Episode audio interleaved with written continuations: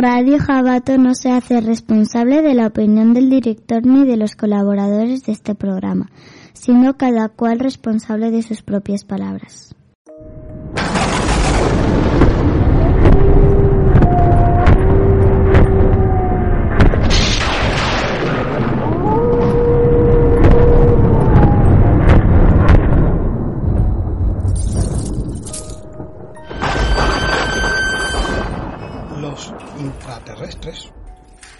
Lo que entendemos por extraterrestres, seres avanzadísimos, pero que en vez de provenir de otros planetas, provienen de debajo nuestro.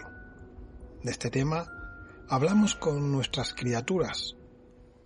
Una nueva adquisición, Sergio Cobos, escritor e investigador de este tema.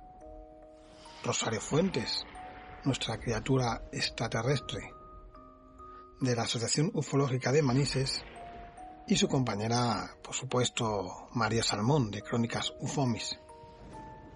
John Dee, de Incógnito File, en Ivos, nuestra criatura de las nieves. Álvaro, de Planeta Conspirativo, en YouTube, nuestro duende de las conspiraciones. Ronin, nuestro ogro más suspicaz, y por supuesto Dark, nuestra vampirilla favorita. Ya oigo llegar a dar con las criaturas, así que nos ponemos cómodos, apagamos las luces y nos preparamos a recibirlos. Aquí, en nuestros aposentos, arriba, en las sombras. Al final de la escalera. Ya estamos aquí. ¿Preparados? Ya estamos aquí.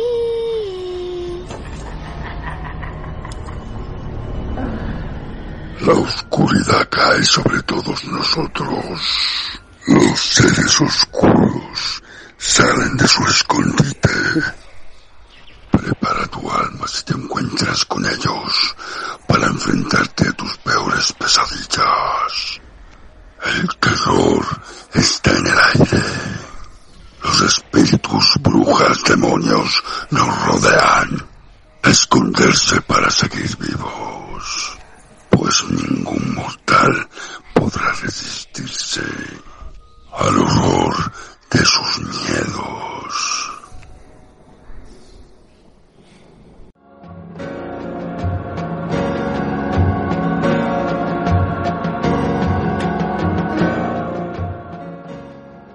Intraterrestres, realidad o leyenda.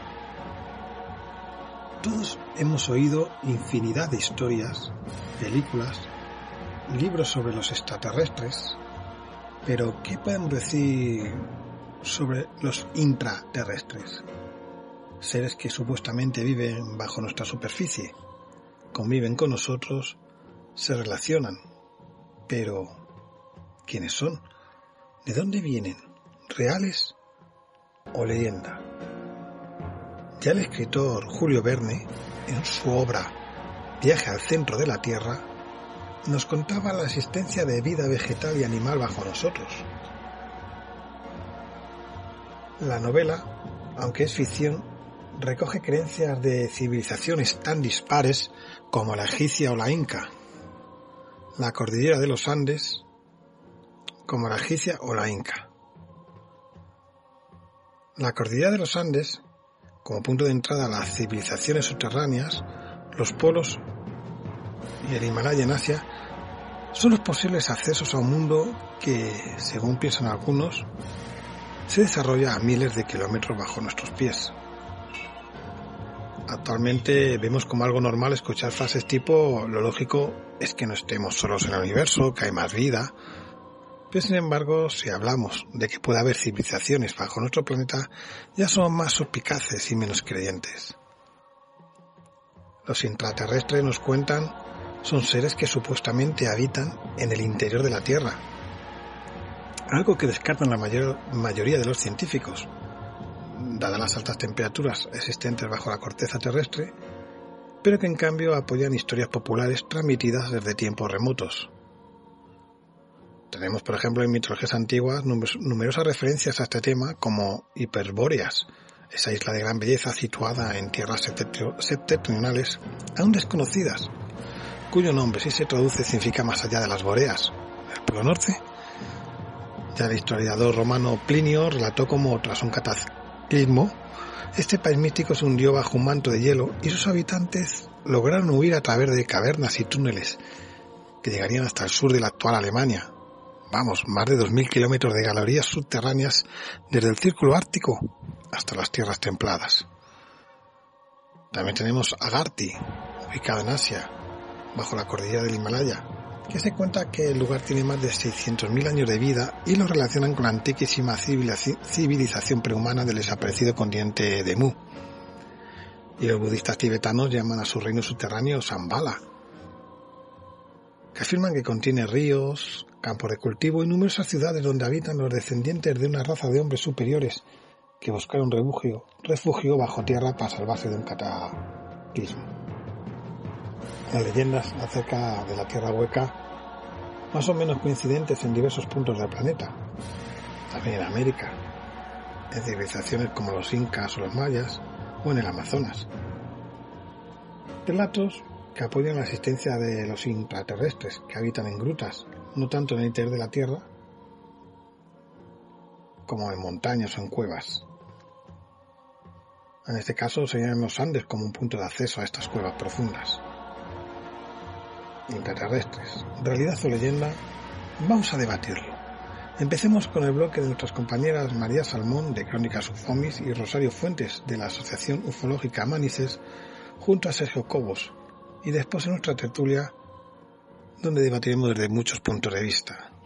Comencemos con nuestro espacio de aquí en las, sombras, perdón, en las sombras al final de la escalera con entre el espacio y el tiempo.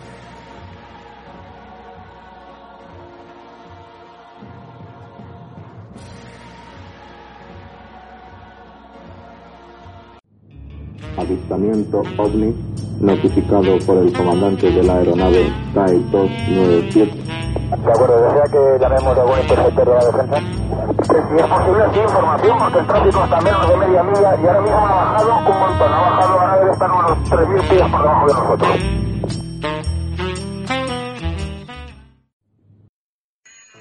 Buenas noches, bienvenido, bienvenida. Estás entre el espacio y tiempo. Saludos a todos y a todos los compañeros y compañeras que participan en las sombras al final de la escalera. Muy buenas noches, María, encantada de estar de nuevo aquí en nuestra sección. Y vamos, vamos a continuar y vamos a hacer un viaje, un viaje a las bases subterráneas. Seguiremos así hablando sobre los ovnis, sobre seres intraterrenos. Para ello tenemos esta noche un estupendo invitado, gran investigador y divulgador, escritor y autor de muchísimos libros. Muy buenas noches, Sergio. Encantada de tenerte aquí entre el espacio y el tiempo. Muy buenas noches, Rosario.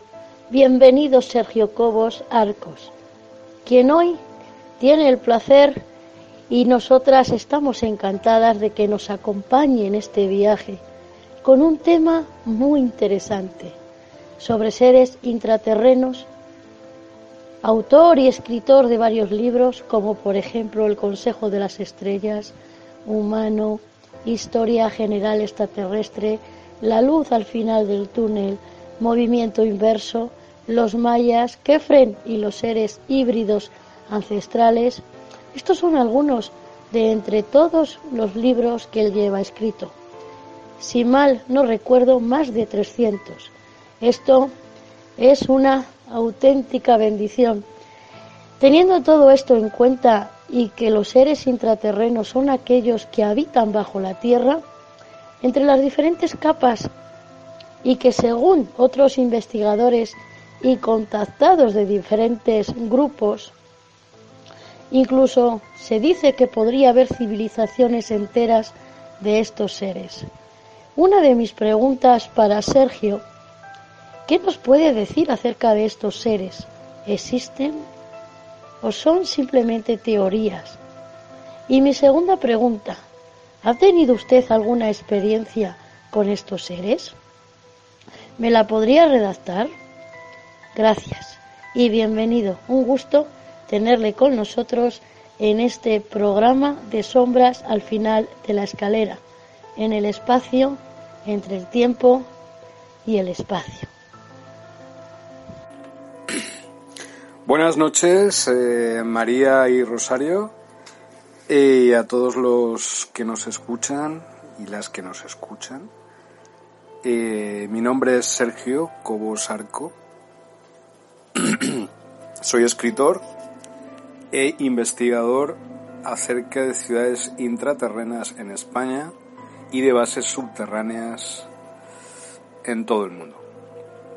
Eh, esto significa que aunque sea un ámbito de estudio muy restringido, en realidad, eh, desde mi punto de vista, claro, conlleva e incluye todos los fenómenos eh, aledaños, extraterrestres, ufológicos e incluso paranormales que ocurren en este planeta y en todo el universo. Eh, la diferencia entre intraterrestre y extraterrestre para mí no existe porque la mayoría de las alianzas eh, extraterrestres eh, tienen bases subterráneas en nuestro mundo desde hace millones de años, como la Federación Andropleiadiana, ¿no? los no intervencionistas, que tienen grandes alianzas dentro de los sistemas estelares de Taigueta, Pleiades, de Vega, de Lira, de Yuma, de Humo, de Wolf 424, de Tau Ceti, de Epsilon Eridani, de Procyon, de Alpha Centauri, ¿no? y etcétera, y muchísimas más.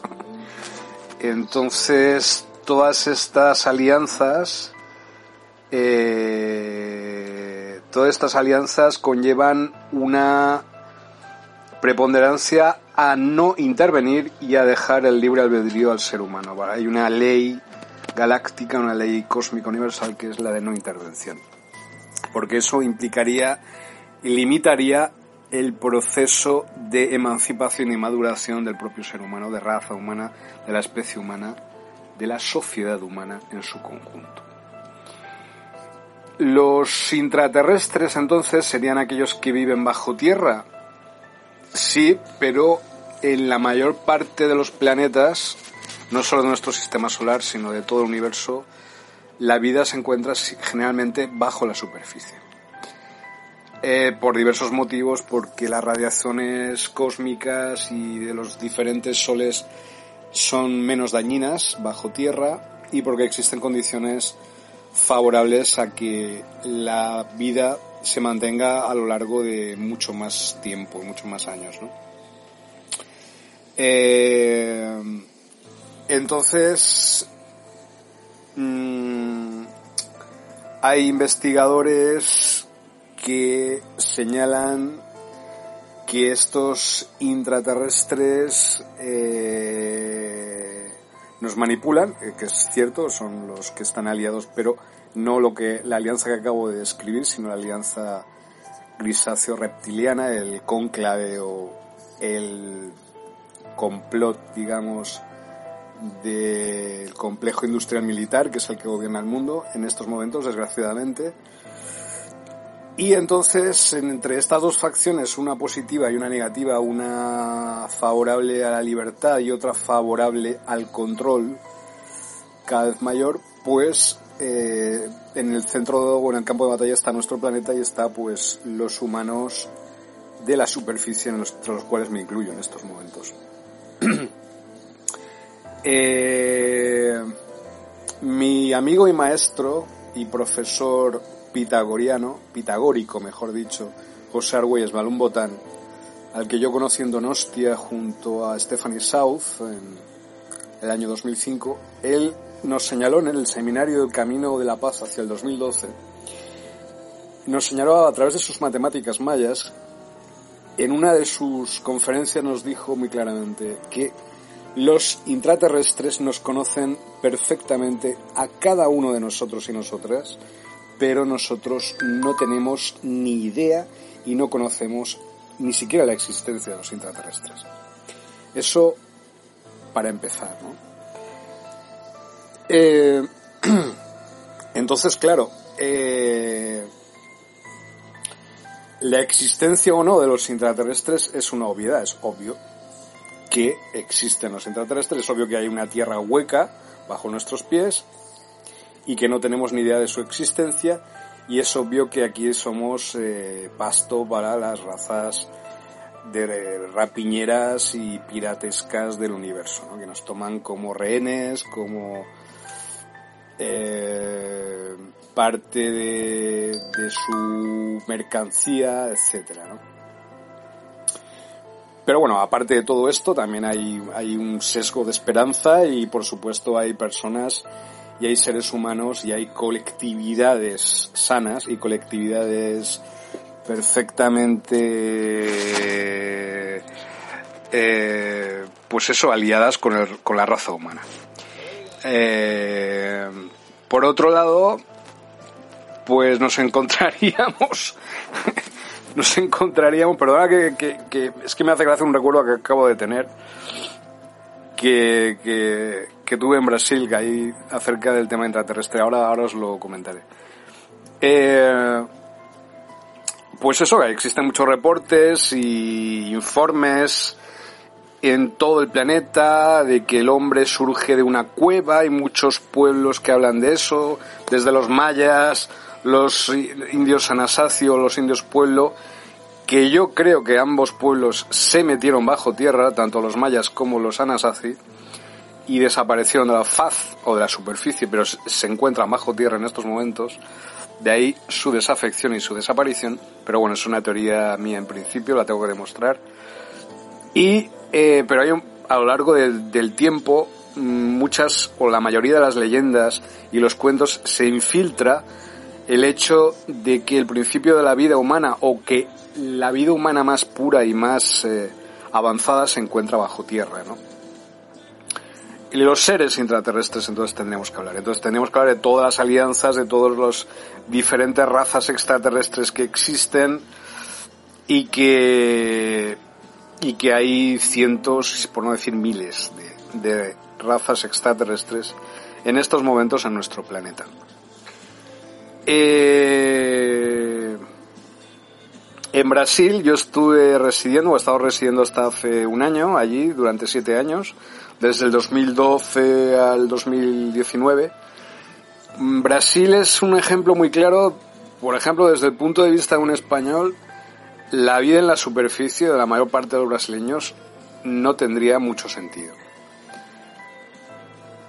Esto, claro, hay que cogerlo con pinzas pero está muy claro que existe una civilización o cientos de civilizaciones mucho más inteligentes de lo que hay en la superficie y es obvio que yo entré en contacto con ellas de una manera directa. Yo eh, de alguna manera recibí un encargo ya desde Valencia, desde desde este mismo cuarto en el cual os estoy transmitiendo ahora en estos momentos, de que, de, de que yo debía ir a América, de que yo debía ir a América. Y, y apareció en ese momento el libro de JJ Benítez, el, La punta del iceberg, y fue increíble porque yo no tenía dinero, yo no tenía en ese momento ninguna capacidad de poder ir a Brasil. Al día siguiente fue, apareció el dinero, apareció la capacidad de poder comprar el billete, apareció mi esposa con la cual conocí,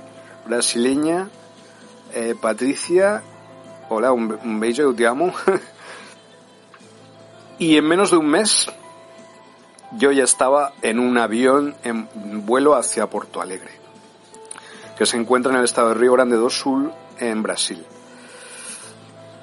Y yo estaba siguiendo el, el, llamado, yo estaba siguiendo el llamado y fui obediente a ese llamado porque ya hacia atrás, si miraba hacia atrás en mi vida, pues no, no existía tampoco nada, nada importante hacia lo cual tuviera que, que volver. Entonces tenía que ir hacia adelante. Entonces me acuerdo que tomé unas notas, por eso me río, tomé unas notas en el propio libro de JJ Benítez porque tengo la manía de eso, de poner en el libro, los libros, escribirlos, carabatearlos, etcétera, ¿no? Y ahí pues, eh, mientras estaba en el vuelo, digo, ¿y qué es lo que me espera allí al otro lado del charco, ¿no? Que me espera a 12.000 kilómetros de España allá. Bueno, pues nada, el primer día mm, fue genial, ya desde el principio. Ya el segundo día, después de conocer en más profundidad a mi esposa, conocí a su familia y ya me di cuenta de que existía algo por lo cual, algún tipo de conexión por la cual yo debía eh, permanecer allí un tiempo. De hecho, la casa en la cual eh, vivíamos, bueno, mi, casa también ahora, la tenemos ahí en un pueblo, se llama Stalagen, está al lado de Viamao, que es otro pueblo, una ciudad que está al sur de Porto Alegre, unos 60 kilómetros, y es una zona en la cual se han reportado muchas apariciones de orbs o de, o de esferas de luz durante el tiempo antes de que yo llegara. Luego me fui dando cuenta conforme yo hacía mis excursiones en el jardín de la casa, porque allí es, las casas son muy baratas y, y el jardín era, era una selva prácticamente, allí todo tipo de, de árboles, incluso los aguacates se nos caían del árbol, era, realmente era increíble, era, es, es bucólico aquello. Pues yo realizaba mis meditaciones justamente en ese lugar, en el jardín. Y ahí es donde empecé a tomar contacto, me di cuenta que había una conexión entre, digamos, los hermanos de las estrellas, entre comillas, la superficie de los seres despiertos de la superficie y los intraterrestres. Y que esa línea de tres, digamos, tres eh, espacios, eh, nosotros, los de la superficie, teníamos que ser teníamos la, la necesidad de mantener ese link o esa, o esa conexión el mayor tiempo posible y con la mayor presión y la mayor energía posible. Es un lugar de muchísima energía, el jardín del que os estoy hablando, y muchísima frecuencia positiva. Bueno, no voy a hablar mucho más de, esta experiencia, pero os puedo asegurar que eh, yo nunca he sentido cosas como las que he sentido en ese jardín. Y de hecho yo empecé a plantearme ser escritor y empecé a escribir mis libros justamente en ese jardín. Los 370 libros que, que yo he escrito. Que podéis encontrarlos en Amazon, ahí están todos, ponéis mi nombre en Google, Sergio Cobosarco, libros, y, y ahí podéis comprarlos. Pero también podéis leerlos, cada uno de ellos gratis, todos gratis, en mi blog, en los defensores de Epsilon. O, bueno, perdón, la élite se llama ahora, en Blogger. Bueno, es fácil encontrarme en, Internet, de todas maneras. Eh, y entonces, esa es la experiencia, porque claro, eh, el tener una, digamos, una identidad alternativa, eh, es como un programa fantasmal, ¿no? Un programa espectral, o, como si yo fuera un agente durmiente de muchas cosas. Yo a lo largo de mi vida he tenido muchas experiencias con el Deep State, con el Estado Profundo, con el, digamos, el, los Men in Black, con los gobiernos. No me llevo nada bien con los gobiernos, sea del color que sea, y, y conozco muy bien sus agendas, ¿no? Entonces no son nada positivas y nada buenas, pero no sabía eso a qué, a qué correspondía. Entonces, pues correspondía a una alianza de, ciertas razas regresivas del universo que están aquí intentando esclavizarnos, ¿no? En, pocas palabras. Y mientras están los otros, los positivos, que están intentando darnos positividad, esperanza y fuerza en nuestra propia capacidad de, de, de desarrollarnos como una civilización galáctica, ¿no?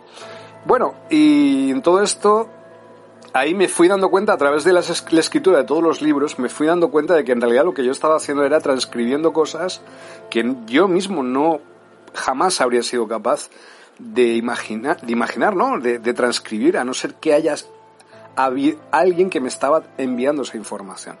Entonces yo soy un canal, o yo, era un conducto, y sigo siendo un conducto todavía, creo, de todas estas informaciones y de todas estas eh, digamos, eh, civilizaciones que están bajo tierra, pero sin, sin todas estas connotaciones peyorativas de contactados y tal. No, no, es, no es eso, es más alguien que tiene eh, la frecuencia del cerebro, de la mente humana, se adecua a una cierta frecuencia y es capaz de recibir nuestro cerebro es capaz de recibir más de 1.235.000 canales al mismo tiempo.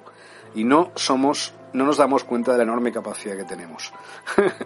Entonces, eh, fue regular mi cerebro a una cierta frecuencia. Claro, tuve, tuve un proceso de adaptación y ya termino esta experiencia de Brasil.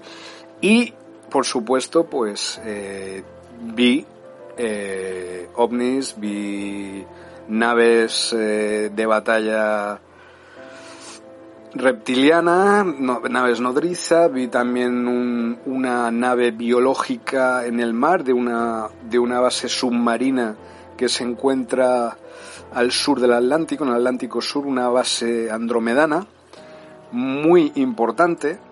Eh, mi esposa también me comentó un caso que ella tuvo en una montaña a un escaso par de ella practicaba surf a unos escasos kilómetros de esa base submarina de OSNIs, de objetos submarinos no, identificados.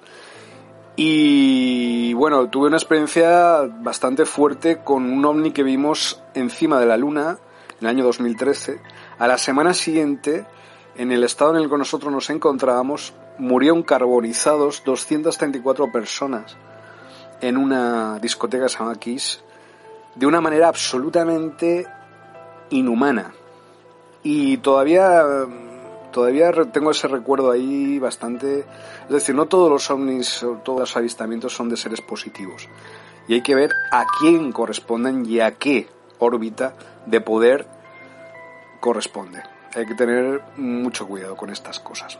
Entonces, esto más o menos, aparte de otras experiencias, mi esposa ha tenido experiencias, ha sido, ha tenido experiencias de abducción, la han abducido desde pequeña, tiene marcas, eh, me ha comentado, ella ha vivido sola durante muchos años y ha tenido experiencias pues de, de abducción muy agresiva en algunos casos, que ella no sabía realmente a qué correspondía, pero yo pude ir, sacando los recuerdos a través de ciertas sesiones de, de hipnosis regresiva que hicimos y por eso ese contacto tan profundo que de esa casa en la que yo he residido y mi esposa. Eh, pero hay millones de abducidos en todo el planeta. Bueno, eso con respecto a, a pues eso, a, la experiencia en Brasil y ya pues mm, las ciudades, eso me hizo ver que también mm, si había tantísimas ciudades intraterrestres en Brasil, no solo la que yo, sobre la que yo estaba, sino que estaba la de Posit, estaba la de Erx cerca también donde yo residía, o la de Telos, o la de la famosa Telos, que tiene una reminiscencia mística muy importante, o la Shambhala, ¿no? También, o Agartha, o Shangri-La. Hay miles, hay cientos de miles de ciudades intraterrestres. Y luego están las bases subterráneas, que ya es, por definición, la unión entre las Fuerzas Armadas de los ejércitos de cada respectivo país con los grises y los reptilianos. Hay que tener en cuenta que los grises han hecho pactos con todos los ejércitos del mundo desde 1947, con todos los países importantes del mundo y no importantes también. Eh, Franco hizo con los grises en el año 48, fue el primer pacto, el pacto del Pardo, y luego en 1962 también hizo pacto con el anterior jefe de Estado, Juan Carlos I, etc. Eh, entonces, claro, hay una especie como de alianza de ciertos pleyadianos regresivos nazis que tienen eh, mm, eh, una base subterránea en la Antártida. Yo también estaba cerca, a unas 200 millas náuticas de esa, de esa base de la Antártida Nueva Suabia se llama, y ahí siguen practicando todo el tipo de, barbaridades con estas razas regresivas, ¿no? Eh, experimentación con humanos, ingeniería genética, diversas razas, diversas especies, etcétera. Luego en España, cuando volví a España, que fue el año pasado, el 2019, pues dije, pues bueno, a lo mejor en España esta relación, esta conexión entre intraterrenos y los españoles y, o españolas pues ha desaparecido, ¿no? No existe, ¿no? O no existen directamente las ciudades extraterrestres. Pero yo, como os estoy diciendo, sí que sé que existen cientos de ciudades intraterrestres en España y una vasta cantidad, una red oculta de bases subterráneas entre las Fuerzas Armadas Españolas y de la OTAN y los regresivos de los grises y los reptilianos. Entre ambas están en batalla, entre las ciudades eh, intraterrestres ancestrales y las bases subterráneas militares. No todas las bases militares son negativas, ni todas las, ciudades intraterrenas son positivas o son de la alianza andromedano-pleiadiana humana.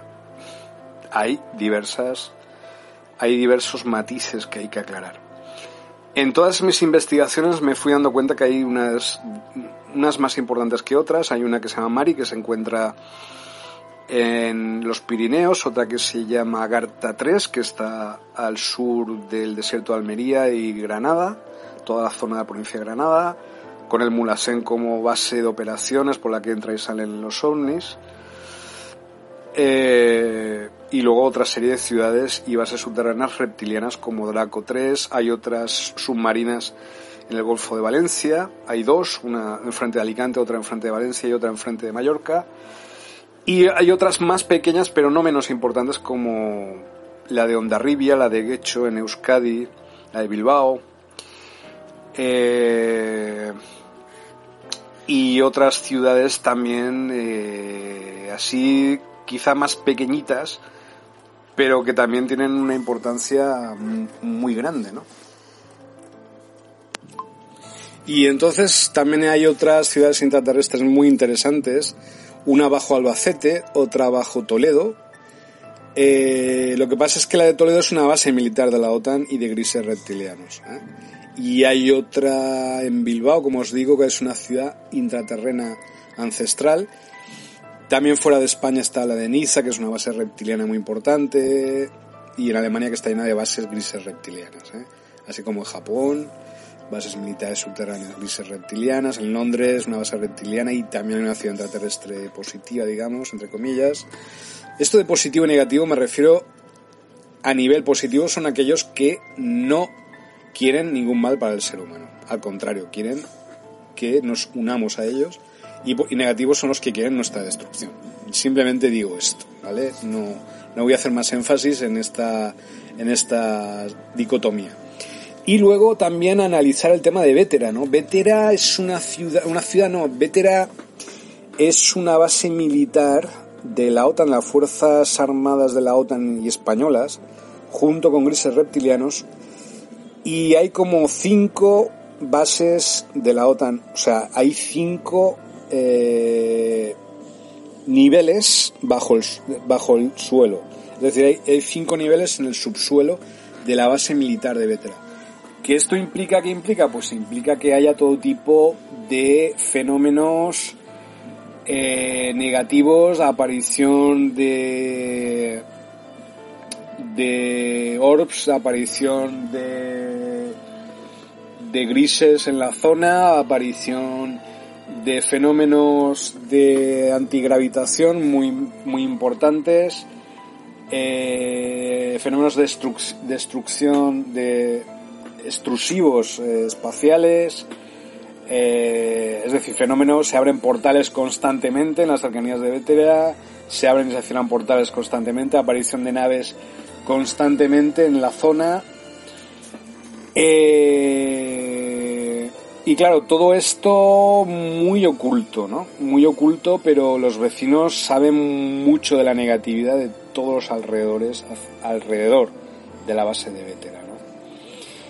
Y sobre todo los fenómenos adheridos, que suelen ser pues personas que han sido abducidas a lo largo de toda su vida por estos eh, estos extraterrestres, estos aliens eh, intraterrenos en este caso, o que viven en estas bases eh, subterráneas, o en estos cinco niveles de Vétera, y que, mm, digamos, eh, realizan experimentos de... realizan experimentos con los humanos. todo el tema de reproducción asistida, todo el tema de lo que ya conoces de, de mí acerca de eh, a las chicas jóvenes que las impregnan o las, eh, la- las- les hacen ser receptáculo de estos fetos, de estos híbridos humanos reptilianos grisáceos y que luego son extraídos a los tres meses estos fetos y crecen en tanques de inmersión y a los pocos meses, a los dos o tres meses ya son creciditos, ya son clones creciditos de 30 años, aunque tienen un- una ratio de vida breve de 2-3 años. Esto ocurre en la base de Vetera, este tipo de experimentos. Aparte de otro tipo de experimentos militares de importancia, por ejemplo, campos sónicos, campos de baja frecuencia, utilizar microondas, utilizar tecnologías tipo ARP, eh, utilizar tecnologías para la bilocación de las tropas, para que aparezcan en un sitio o en otro a través de los portales. Todo esto ya se conoce en muchas bases del mundo y en Vetera bastante bien. ¿Vale? Yo eh, no es que esté criticando las actividades militares que se estén realizando en esa base, pero mm, desde luego muchas de las personas que yo conozco no han tenido una infancia muy feliz debido a este hecho y siguen todavía padeciendo los traumas y las heridas de todas estas actividades en su propia vida personal e íntima. ¿eh? Eh, claro, mm, yo no puedo tampoco identificar los responsables de esto, simplemente identifico la cuestión. Pero lo bueno, una cosa positiva que hay es que alrededor de esta base, digamos, oculta, secreta, militar, existe una ciudad pleyadiana aquí en Valencia, un poco al interior, que es muy positiva y que es de intraterrenos y que incluye muchas poblaciones, tanto Vétera como eh, Burjasó, Paterna, casi llegando a Valencia. Y esta ciudad, eh, Valencia 1, esta ciudad es sumamente positiva. ¿Vale? Entonces hay como una lucha, una concomitancia de luchas entre estas dos fuerzas bajo tierra. Y nosotros, por la verdad es que no nos enteramos, somos como, por un lado, espectadores y por otro lado, las víctimas propiciatorias de las actividades negativas de unos, ¿no? Los otros, pues, lo que intentan es que despertemos, no ayudarnos así conscientemente, ¿eh? o de una manera directa, porque sería limitar nuestro crecimiento como especie, por supuesto, y no lo necesitamos porque somos una especie, una de las especies más desarrolladas del universo, y están esperando a que crezcamos. Eso es lo que las fuerzas positivas del universo están, están esperando que realicemos. Entonces, nada, de momento, pues eh, eh, eh, yo estoy en un proyecto de realizar un mapa 3D con todas las capas, eh, tanto desde la superficie de las capas más profundas, con todas estas eh, investigaciones y todas estas conclusiones de, de las pesquisas. Pues gracias por escucharme. Yo, Sergio, mm, lo que quería saber, ¿qué llevan entre manos los gobiernos? ¿Qué proyectos quieren hacer o están haciendo? Si nos puedes ampliar un poquito esta información. Y si tenemos bases eh, marítimas en España, sobre todo aquí en el Levante. Yo desde luego sí que creo en los intraterrenos. Algo pudo pasar en nuestro planeta para irse a vivir bajo tierra y protegerse incluso eh, los extraterrestres que, que vivan también en una tierra hueca. Porque no, hay muchas evidencias sobre ello y hay gente que ha tenido muchas experiencias y tal, o sea que yo sí que creo. Y otra opinión tiene que es eh, sobre eh, el aislamiento este que estamos ahora con la causa del coronavirus. ¿Crees eh, que aunque sean momentos muy duros, al final será bueno para el planeta y la humanidad? Necesitamos gran, un, necesitamos un gran cambio en la forma de, de vivir y de entender la vida. ¿Tú qué opinas de todo esto? Bueno, pues son muy buenas preguntas, Rosario, la verdad, porque eh, vivimos tiempos bastante... La, la, la, palabra es interesantes, ¿no? Vivimos unos tiempos harto interesantes, muy interesantes, ¿no? Entonces los gobiernos, eh, en este caso, pues eh, yo, aunque me resisto mucho a hablar de ello, me resisto a hablar del Deep State, me resisto a hablar del gobierno profundo, me resisto a hablar del MJ12, me resisto a hablar de las diferentes agencias gubernamentales que son las que realmente gobiernan el planeta, no solo en Estados Unidos o en, o en la Unión Europea, sino en España incluso o en otros lugares del mundo, eh, que son los que realmente gobiernan el mundo, es decir, aparte de quién gobierne, entre comillas, pues por ejemplo, si es derecha o izquierda da igual, porque en realidad son ellos los que mandan este gobierno profundo, este deep state, ¿no? los, los black hat que se dice en lenguaje, en lenguaje hacker, digamos.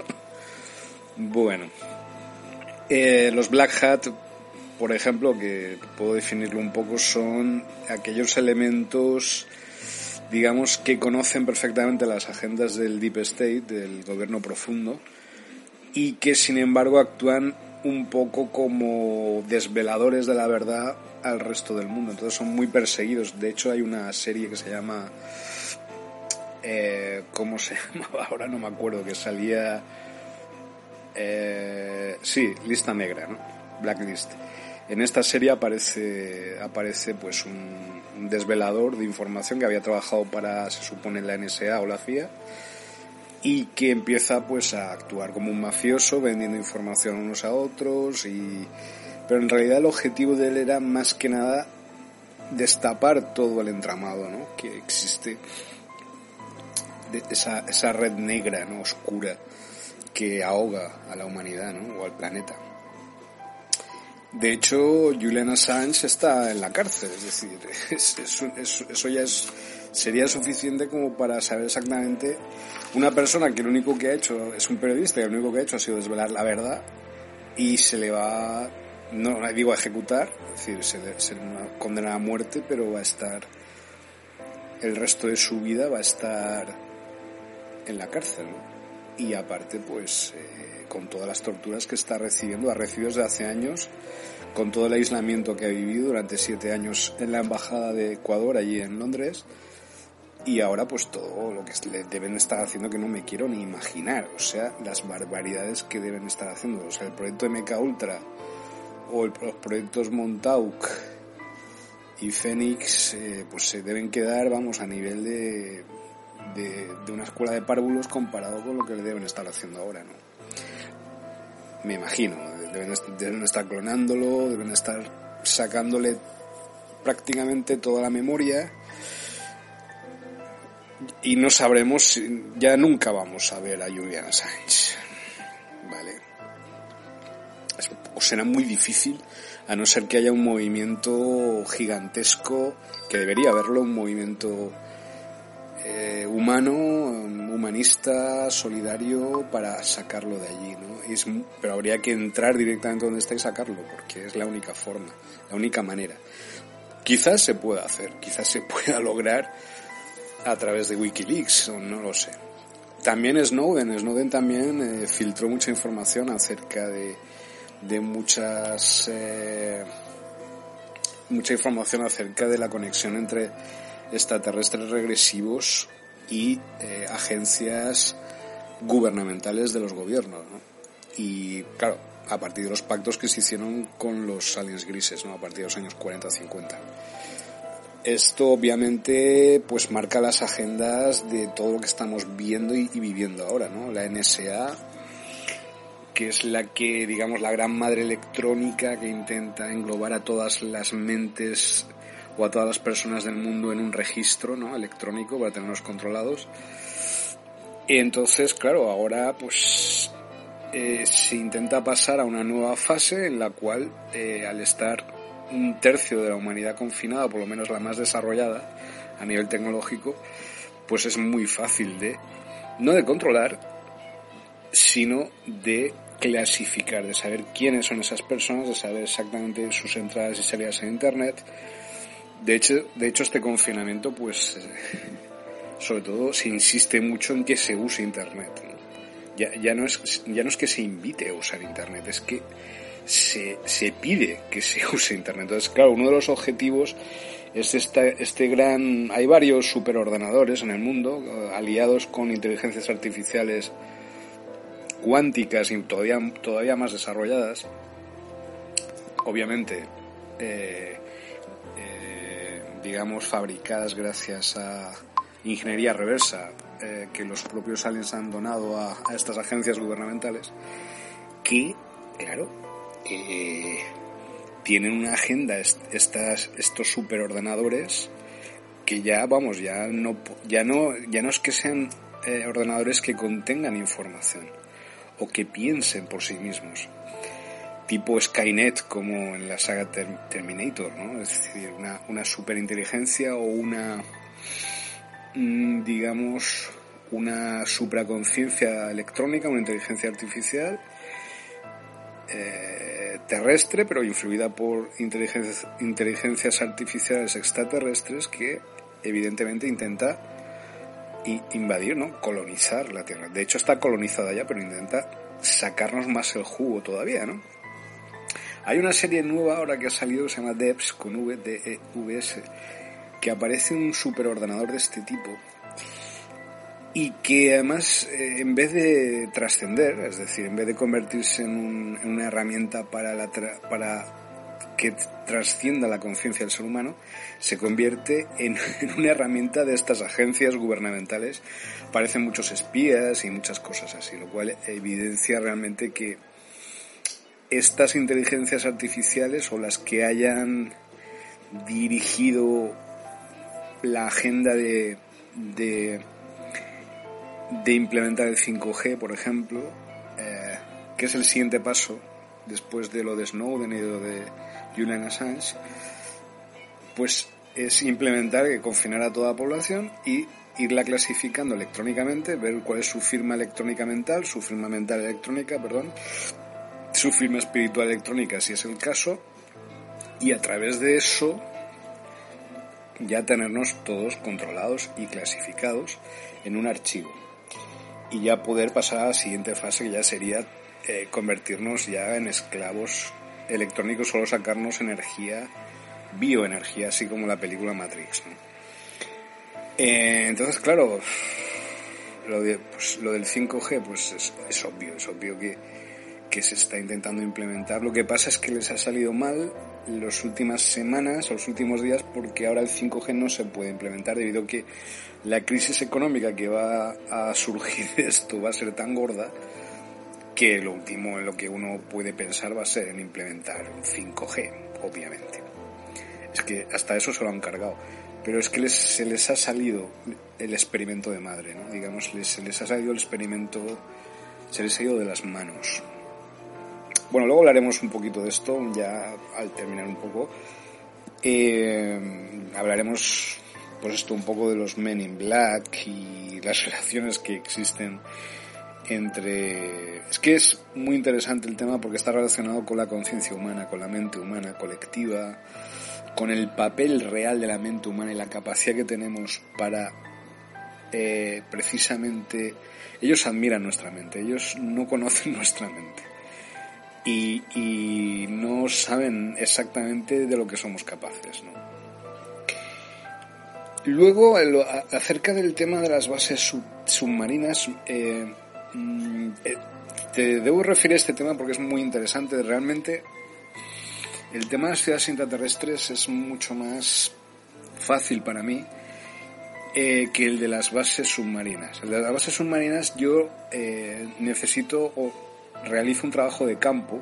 Por ejemplo, en Brasil eh, certifiqué la existencia de una gigantesca base, por lo menos dos, una base submarina en el Atlántico Sur, enfrente del sur de Brasil, norte de Argentina, Uruguay, de razas andromedanas y otra reptiliana más hacia la zona de San Paulo, Río de Janeiro. Pero claro, me tuve que ir físicamente hasta la orilla, hasta el Atlántico Sur y estar ahí unos días y realmente descubrir y, vi, vi, un OSNI, vi un objeto submarino no identificado, una especie de nave biológica muy, muy, muy insectívora, muy extraña, gigantesca, de 200 metros de envergadura, en plena noche. pero que la tengo grabada aquí en un vídeo que, que está ahí en mi canal de YouTube y eso. Impresionante, o sea, que yo me, me impactó porque al llegar a casa descubrí que en, que en, el vídeo que había realizado, así de casualidad, en una excursión que hicimos con la familia de mi mujer, pues eh, eso, apareció al final de la cinta, o sea, al final de la grabación aparecía este, este muy claramente cómo transponde su, su tren de aterrizaje, ¿no? Como una, es una nave, es decir, clarísimamente no fue ningún tipo de anomalía la grabación ni ninguna otra cosa excepto eso. Eh, entonces, al llegar aquí a España, la zona donde habito, que es Valencia, pues eh, me di cuenta, porque eh, me he acercado al mar, claro, obviamente, y me he dado cuenta de que sí que existe, porque tuve referencia de un pequeño terremoto en Valencia hace un año antes de venir aquí desde Brasil, y luego al estar aquí tuve conciencia, o sea, vi la noticia de otro, de otro terremoto justamente en la misma zona. Eh, será casualidad, no lo sé, que, la zona de Levante sea una zona de alta actividad eh, de grupos, digamos, ocultistas o el Levante se le considera una zona esto me criticaría mucho mi amigo Manu Carballal pero sí que puede ser que haya una actividad de sectas satánicas aquí en esta zona, ¿no? Que controlan las líneas ley. Ya hablaremos en otra ocasión de las líneas ley si, si es necesario. Y con estos conocimientos esotéricos acerca de las líneas geomagnéticas de la Tierra pueden controlar la energía de aquel que se encuentre viviendo en esas zonas. Entonces, la base submarina que hay en Valencia hay hay tres, una enfrente de Valencia, otra enfrente de Alicante, gigantescas, y otra enfrente de Mallorca, bueno, al sur de Mallorca. De hecho, el incidente que hubo hace poco con el gobierno argelino que quería implementar o aumentar la ratio de sus fronteras marítimas y quedarse con la zona al sur de Cabrera, no es por el hecho de que quiera ahora, pues, eh, en plan imperialista Argelia, sino por el hecho de que quiere controlar la energía negativa de esa base reptiliana que existe al sur de Mallorca, como digo. Eh, Dana, la tormenta Dana, fue provocada desde esta base y mucha negatividad es producida desde esta base eh, submarina, como digo. Eh, al igual que la de Alicante, que también es bastante está conectada con ella, con las tres están conectadas y forman como un triángulo así de negatividad. Entonces, a la hora yo de descubrir las, las bases submarinas, yo necesito, no, no, no, necesito acercarme a la costa, o sea, necesito estar cerca o viajar donde, donde haya mar para poder asegurar si realmente existe esta conexión y si en este caso sí que puedo confirmar esto, ¿no? El caso de la base reptiliana submarina en Valencia, la de Alicante y la del sur de Mallorca. Eh, no solo por el terremoto, no solo por la tormenta Dana, no solo por la energía negativa, sino también por otras, otros condicionantes y otras circunstancias aledañas a todo esto. Lo que ocurre es que las bases submarinas tienen unas características diferenciadas de las bases intraterrenas, ¿vale? Tienen otras connotaciones. Eso no significa que no sean igual de poderosas o más a nivel tecnológico a nivel energético. De hecho, hay túneles debajo del mar que unen, se unen con los túneles que están unidos o uniendo las ciudades intraterrenas y las bases subterráneas de tierra, ¿no? Pero como digo, a nivel yo personal, yo como, como investigador, tengo una cierta dificultad a la hora de identificar estas bases submarinas y solo a través de trabajo de campo es como puedo encontrarlas. Pero sí, sí que es verdad que existen estas tres, eh, estas tres bases submarinas extraterrestres, reptilianas, draconianas, ancestrales, ¿eh? Eh, aquí en, en el Mediterráneo, ¿no? Y bueno, ya hablaremos de lo que ocurrió con Fraga y el caso de, de eso que se supone que cayó una bomba nuclear ahí en, en, Almería y tal, eso tiene que ver más con una base subterránea, Draco 1, que está al sur de, Almería, más que con la submarina, pero esto ocurrió en el año 1964, más o menos. Bueno, hablaremos de eso en, su, momento. Eh, luego, claro, el tema de todo este aislamiento en el cual estamos ahora pues obligados a un tercio, como digo, de la población mundial, obviamente eh, responde a unas bases, lo que, lo que llamaría Naomi Klein la doctrina del shock, ¿no? Es decir, intentar, tú creas una herida, mantienes la herida abierta y es muy difícil de cerrar esa herida, es muy difícil. Tú creas un shock en la sociedad, igual que ocurrió con el 11S o ocurrió con otros eventos eh, graves, ¿no? serios de la sociedad. Eh, entonces, claro, mm, el hecho de, aislarnos, de aislarnos, corresponde mucho, han aprendido mucho del tema de Guantánamo, el tema de cómo aislar los sentidos de las personas, cómo aislarnos unos de otros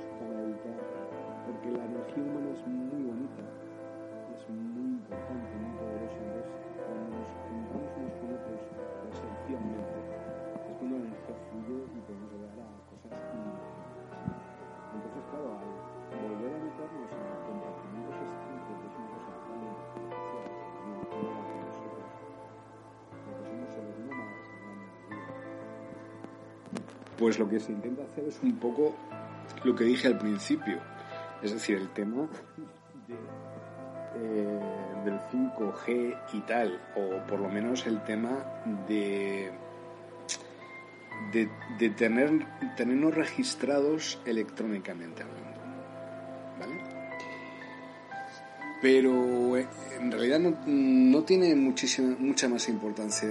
Yo estoy completamente convencido de que les ha salido mal la jugada, de que el experimento se les ha ido un poco de madre, el experimento entre comillas, claro, que hay personas y seres humanos que están sufriendo y que, están muriendo y que es una cosa muy seria y muy grave. Y, la compasión que tenemos que tener con esas personas y con sus familias y con todo lo que está ocurriendo, eso no nos tiene tampoco que dejar de ver las cosas con claridad. Eh, entonces, claro, eh, mantenernos encerrados en, nuestros apartamentos, en nuestras casas de cemento, corresponden no, a no al hecho de, de, digamos, evitar que un virus se propague, sino más que nada hay, una agenda que me resisto, me resisto a hablar de ella, pero bueno, se llama la Agenda TMA20, es una agenda que yo descubrí en el año 2010, que es la implementación de un régimen dictatorial al estilo de las eh, dictaduras latinoamericanas de los años 70, las que hubo en Argentina, en Brasil, en Uruguay, en Chile, de infausto a memoria, pero en todo el mundo, en todo el planeta. Y esto ya lo dije en, Facebook, podéis verlo en mi, página de Facebook eh, desde el año 2010. Y claro, esto es muy grave, porque parece ser que están intentando implementar ese, esa ley marcial en todo el planeta, ese toque de queda. De hecho, de hecho lo están haciendo, es decir, no, no hace falta que yo me invente nada, es decir, real, es decir, ya hay militares en la calle, etcétera.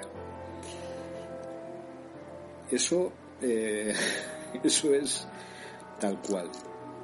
Entonces, eh, bueno, eh, lo que pasa es que ellos no, no nos conocen, ¿no? Ellos no, no, son muy no son muy listos en realidad.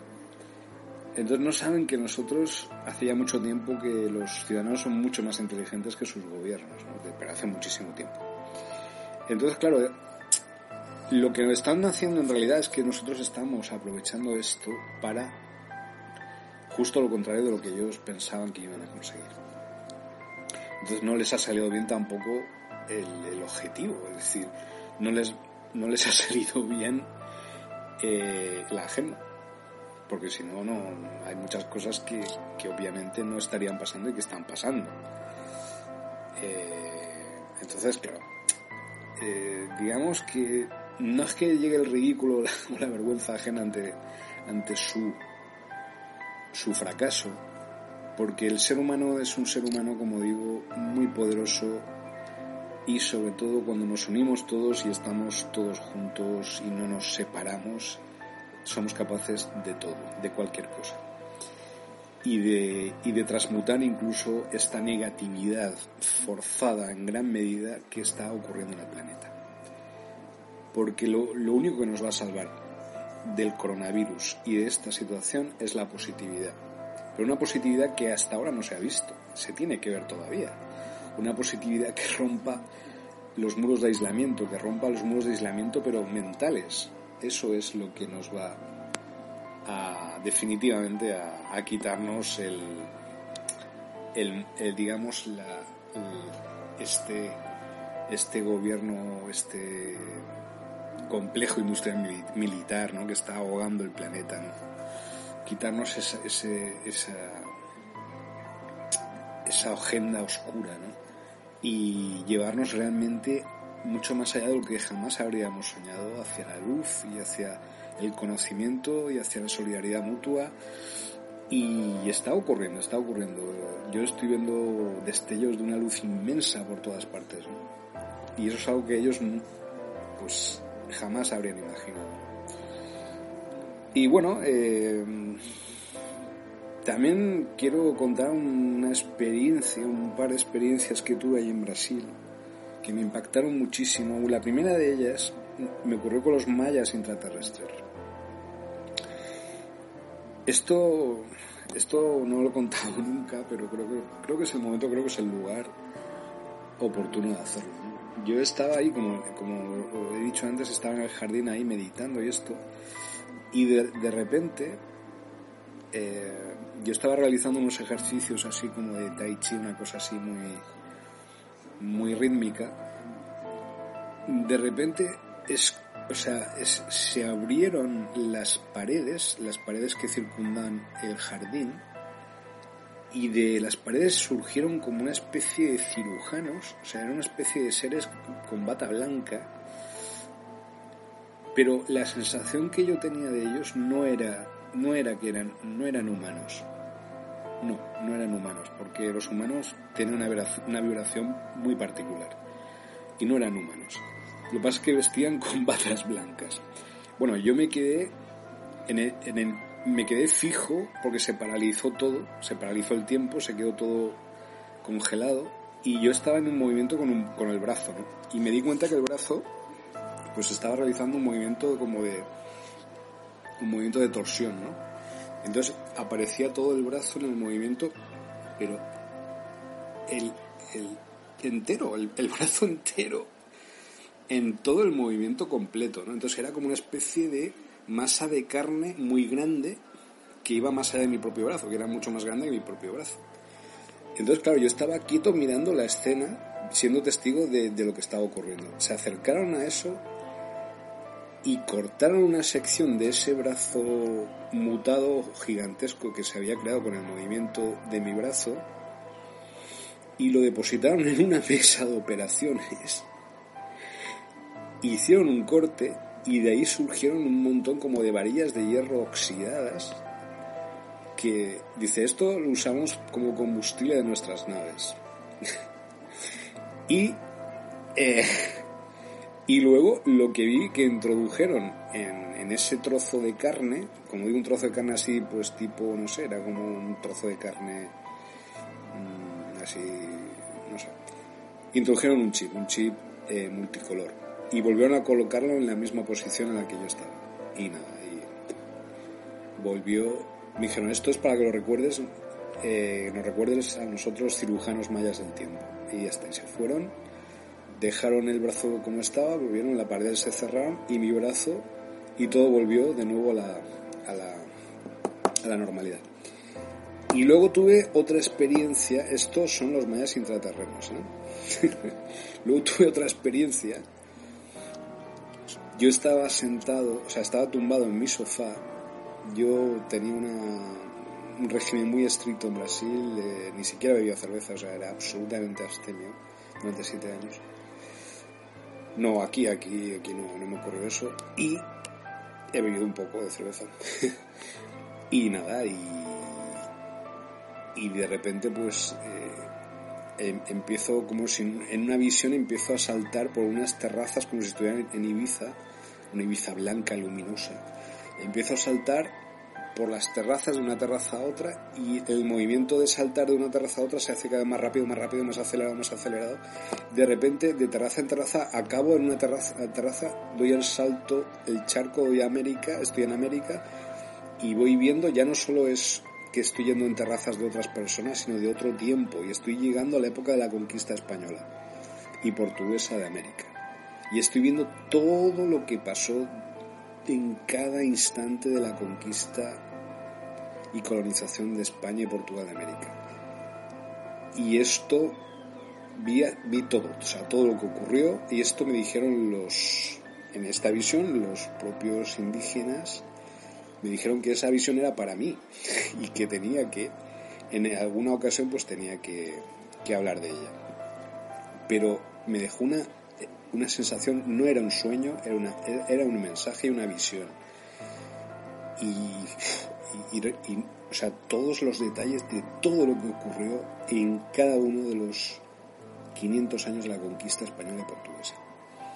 No solo española y portuguesa, de toda Europa, América. Y los pueblos, es que los pueblos indígenas están a otro nivel espiritual ellos no construyen monumentos, construyen monumentos etéricos en cuarta o en quinta dimensión, pero eternos. Son mucho más importantes. Yo a lo mejor me encontré con uno de estos monumentos, no lo sé, ahí en el astral o en la nosfera, ¿no? En fin, quería contaros esto y bueno, pues esto es perdonar porque haya hablado tanto y, eso, gracias por, por escucharme. A mí la verdad, Sergio, que me ha sorprendido todas las explicaciones que nos has dado. Me encantaría emplazarte para otro programa, ya que nos hemos quedado sin tiempo y ya es hora de irnos despidiendo de entre el tiempo espacio a través del programa de sombras al final de la escalera. Me ha encantado tenerte con nosotras. Ha sido un gusto, de verdad. Eh, te deseo que sigas teniendo muchísimo éxito y que sigas escribiendo esos libros tan maravillosos que estás escribiendo. Me parece que estás realizando un excelentísimo trabajo, no solo como escritor, sino también como eh, investigador. Y bueno, eh, un gusto el conocerte y te emplazo próximamente en una nueva edición de este programa.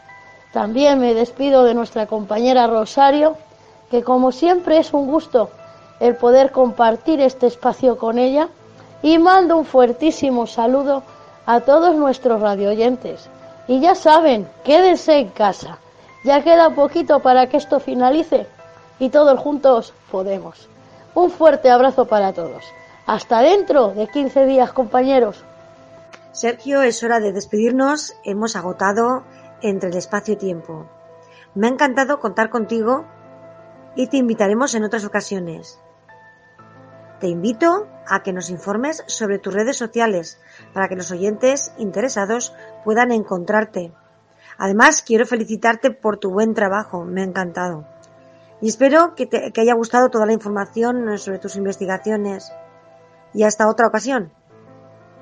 Me despido de mi compañera María, que ha sido un placer compartir aquí en sombras al final de la escalera este pequeño apartado que llevamos entre las dos, entre el espacio-tiempo. Hasta el próximo programa, amigos, amigas, nos escuchamos. Bueno, pues nada, muy sorprendido por vuestras apreciaciones ¿no? de mi trabajo y, y, de, y de mis comentarios y eso, ¿no? Así que muchísimas gracias a vosotras y a todos los oyentes del programa, Roberto, y a toda la gente que, que, estáis ahí, ¿no? Yo creo que solo hago mi trabajo lo mejor que puedo y, nada. Y ahora os voy a, os voy a dejar eh, algunos links y tal, algunas indicaciones de mis redes sociales para que me podáis encontrar. Me podéis encontrar en Facebook. Tengo una página personal que se llama Sergio Cobos Arco, que es donde más eh, practico lo de las redes sociales. Luego está también otra página en Facebook que es eh, Experimento Filadelfia 2020 Valencia. Interesante. Eh, también me podéis encontrar en Instagram con mi nombre, Sergio Carco, o sea, sería C de Cobos, Arco, y en, y en Twitter igual, Sergio Cobos Arco, eh, Carco, C-A-R-C-O. Y, y, nada, es, es, bastante sencillo encontrarme en, en, internet. Ponéis en el Google mi nombre, Sergio Cobos Arco Libros, ahí tenéis todos los libros que, que queráis comprar en Amazon y tal. Y también podéis encontrar ahí indicaciones del blog, que es donde podéis ver todos los trabajos y donde más me comunico con, con la gente, ¿no? Entonces, nada, pues encantadísimo de haber participado con todas vosotras y, y vosotros en, en, este programa y, y, claro, encantadísimo también de que me podáis invitar. Así que ya, sin enrollarme mucho más, que soy, soy peor que Fidel Castro cuando hacía discursos. Pues nada, un abrazo muy especial a, a toda la gente que está padeciendo ¿no? en estos momentos por el tema del coronavirus y a todas sus familias. Y a la gente que está pues confinada, pues eso, que, que ya queda, como ha dicho muy bien María, que ya queda poco. Así que muchísimas, muchísimas, muchísimas gracias y vosotras sí que hacéis un excelente, excelentísimo trabajo. Gracias. Hasta pronto.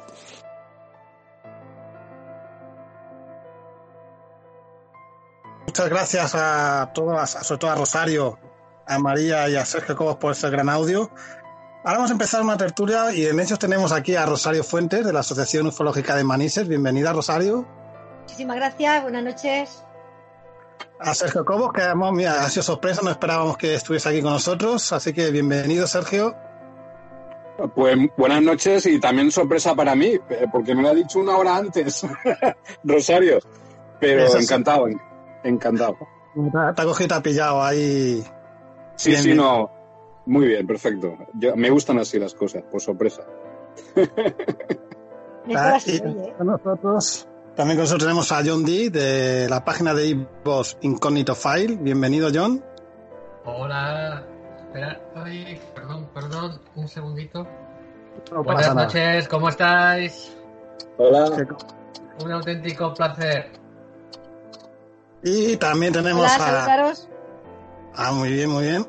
Álvaro, del canal de YouTube y de Ivos, Planeta Conspirativo. No me equivoco, ¿verdad, Álvaro? Efectivamente, muy buenas noches. Encantado, chicos. Hola.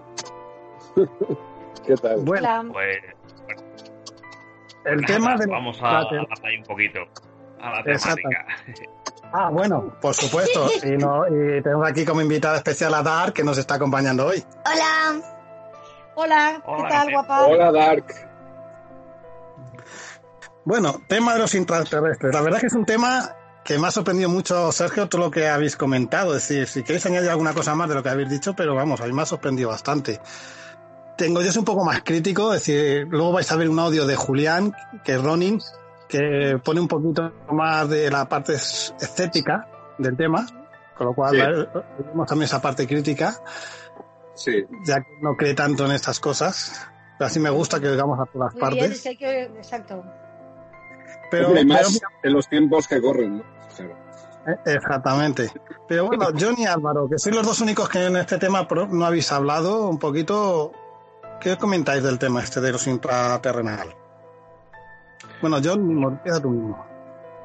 Pues mira, yo en un principio, cuando empecé a escuchar todas estas historias sobre la Tierra hueca, sí que creí que había posibilidades, porque de hecho hay cuevas tremendamente profundas a lo largo de todo el planeta y que incluso pudieran estar conectadas y demás. Yo creo que sí, pero eh, soy bastante escéptico porque investigué toda la operación High Jump a través de los periódicos, en donde salen altos mandos o altos cargos del ejército norteamericano diciendo que pudiéramos ser atacados por una fuerza extraña, pero cuando tú ves toda la información que hay en los periódicos de 1947 e incluso 48, eh, no hay nada. O sea, salvo esa declaración, del resto no hay absolutamente nada. Eso que os cuentan de que se perdieron barcos, hombres, aviones, solo hubo un accidente de aviación ¿eh? y fue debido a, la climatología. Con lo cual, eh, como todo, la información se moldea para eh, vender libros, para crear historias en donde no las hay y yo a partir de ahí empecé a creer que eh, todo este tema de la tierra hueca, el sol en el interior y demás, para mí, sinceramente, ¿eh? es una fábula. Mira, tenemos a otro estético aquí, eso es bueno. Mira, si tenemos un, buen debate, un buen debate. Bueno, no, la verdad es que el tema la siguiente, lo del triángulo de Bermudas y todo ese tema, habría que hacer un caso aparte porque yo lo estudié muy a fondo y, y es verdad que el problema es que muchas veces, bajo mi opinión, eh, cuando se hace una fábula o se, hace, se miente sobre este tema, se deslegitima todo lo demás. Y ese es el gran problema que hay siempre en el tema paranormal. Cuando se exagera algunos por sacar beneficio propio, a lo mejor estropean cuando existe una verdad por ahí detrás. Claro, yo no voy a decir que no haya que no haya verdad.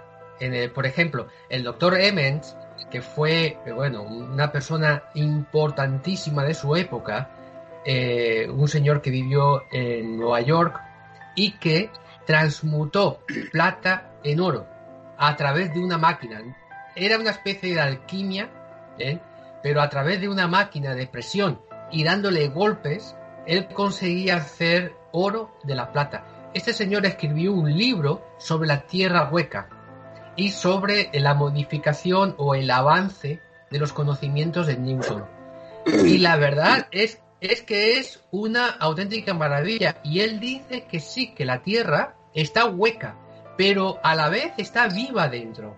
O sea, sería, porque la Tierra hueca sería algo inerte, ¿no? O sea, sería un mundo dentro de nuestra Tierra, o sea, un mundo dentro de, este planeta. Y lo que dice Emmons es que eso está vivo y se está moviendo y, incluso él da un montón de, de datos y demás y bueno, él teoriza, pero prácticamente no teoriza. Él simplemente dice que es cierto que la Tierra es hueca, pero no, no tiene nada que ver con, bueno, pues con estas historias del Sol y de los seres que se encuentran a las puertas de los polos y demás. Bueno, es que, claro, eh, disculpa que, que entre así un poco a saco. es que, claro, el tema de la Tierra hueca desde los años 50 es la madre de todas las conspiraciones. Vamos a ver. Entonces, claro, hablar de la Tierra hueca así a pelo, digamos, es bastante duro para, para ciertas personas. Es natural y es obvio, ¿no? Y yo, pues nada, yo me metí, perdón, en el tema de la Tierra hueca a través de, del movimiento maya de José Argüelles, de Balún Botán, en el 2012, ¿no? Eh, todo este tema del camino a la paz al 2012 y todo el calendario maya, ¿no? Y ahí, pues, eh, eh, José Argüelles insistió en el hecho de que ellos nos conocen a nosotros perfectamente, a todos y a todas, pero que nosotros no tenemos ni, ni pajolera idea de, de ellos, ¿no? Ni siquiera de la existencia de ellos. Luego, el tema de la tierra hueca, como eh, sí que existe vida en, el interior de la Tierra. Eh, yo como defensor de, esta teoría. No solo existe vida, sino que existen ciudades, civilizaciones enteras y de hecho la mayoría de los sistemas planetarios, la vida se encuentra dentro de los núcleos, no en el, no en el exterior como en nuestro planeta. ¿no? Eso por un lado. Yo comprendo que haya personas escépticas y que no crean absolutamente nada de lo que estoy diciendo, pero bueno, eso es lo que yo he investigado y puedo decir de momento. Claro, pero yo, yo me baso en información empírica. O sea, yo, por ejemplo, cuando examino un caso. Sí, pero ¿en, eh, qué, Muy bien, pero ¿en qué? O sea, ¿tú me puedes realmente definir eh, en qué sentido es empírica esa información o hasta qué punto esa información es realmente científica o es comparable con otras informaciones? Por Claro, ejemplo. Pero yo lo que te pido a ti es exactamente la misma pregunta. ¿A qué, qué, eh, esa información científicamente la puedes demostrar? ¿Que existen ciudades ahí dentro? Pues no se puede demostrar. Con lo cual, el- la ausencia de información no significa que exista. No, pero claro, la- desde un punto de vista eh, o academicista es imposible que una persona pueda ni siquiera aceptar el hecho de que pueda existir vida fuera de nuestro planeta. Lo, con lo cual es, es ya para No. empezar, ¿no? científicamente se ha demostrado que existe vida, incluso vida inteligente en el universo. Otra cosa es que la podamos encontrar o, que ton- o- o que tengamos la tecnología suficiente para poder encontrar esas civilizaciones. Pero nosotros no estamos. O sea, la, la- la prueba de que existe vida en el universo está en la Tierra. Exacto, sí, en eso tienes toda la razón. La prueba evidente de que existe eh, vida y que no estamos solos somos nosotros mismos. Pero nosotros mismos aquí en la Tierra tenemos muchísimos seres vivos, incluso la Madre Tierra es un ser vivo. O sea Claro. Pero mira, que tienes la vida existe la- en todo el universo. No, es que, claro, eh, ahí muy bien, Rosario, porque desde el punto de vista científico-academicista, la Tierra es una roca eh, inerte, sin vida, que va circulando por el espacio así pe- como perdida.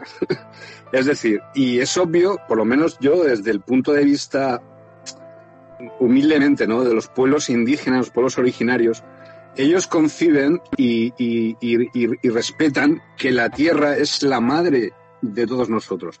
Que no, nosotros no, no es, eh, no poseemos a la tierra, sino que nosotros somos parte de la tierra. Y Es ese que hay concepto. muchas culturas, Mm. eh, no sé si decirlo, me callo y Sí, sigues sí, sí. Bueno, que hay muchísimas culturas en el planeta nuestro que hablan de, de intraterrenos, porque los indios Hopi hablan de ellos. Entonces, Claro. eh, eh, hablan de que, o sea, es que de la forma que ellos eh, lo entienden, eh, realmente de- eh, han pasado de generación en generación esa información. Y yo creo que No. es la correcta, o sea, no sé. No, los, Vamos, los Hopi no, ha- no hablan, ¿eh? No hablan de... de Sí, sí, de sí, los, los Hopi, No, no, los no. Hopi hablan de ellos, sí. No, igual que los, los Anasazi, los, los indios Hopi- pueblo, igual que los mayas, igual que en el Tíbet, igual que en Nueva Guinea, igual que en Australia, igual que en Tierra del Fuego, en todos estos lugares, sí señor, hablan de que la vida proviene del interior de la Tierra. Y en No, muchísimas los- leyendas, Shambhala, Shangri-La, Agartha, hablan de eso, ¿no? Hablan de que la vida, no solo la vida, sino el propio ser humano ha surgido, el origen, digamos, mítico, pero claro, en toda leyenda, yo parto desde la teoría de los alienígenas ancestrales o de los astronautas ancestrales de von Daniken, es decir, eh, realmente todo lo que eh, ya todo se ha inventado, es decir, nosotros somos una civilización laminar, superficial, en, la superficie de la Tierra, la redundancia, pero ni siquiera somos una de las civilizaciones más importantes que ha existido en este planeta. Y ni siquiera una civilización terráquea, es decir, aquí este planeta es más un, un caravansar de, de entrada y salida que, que- que realmente un planeta en el que se puede decir que el ser humano es eh, el, el ser humano, o el ser vivo, mejor dicho, pre- preponderante, ¿no? Entonces, eh, ahora ya me he perdido. Lo que estaba diciendo. Bueno, pues mira, va- vamos a aprovechar porque Álvaro no ha hablado, porque habla un poquito Álvaro, nos Álvaro. Sí.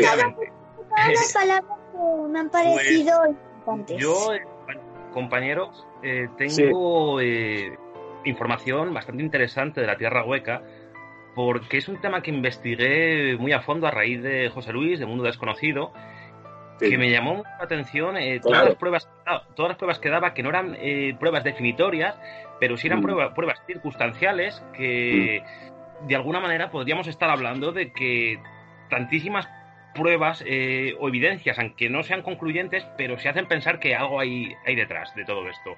Sí. Y bien, es que resulta, chicos, que Friedrich Nache, que era un importante expedicionario de, los polos, cuando estuvo en el, en el Polo Norte, ahí en el año 1927, eh, empezó a hablar de que a partir de, del paralelo 70 se empezó a encontrar que aumentaba la temperatura, que empezaba a haber arena, cuando arena no hay en, los polos, y efectivamente llegó a una especie de playa, se habló con seres, pero es que resulta que este tal Friedrich Nache luego fue Premio Nobel de la Paz y, fue muy importante dentro de las, de las Naciones Unidas.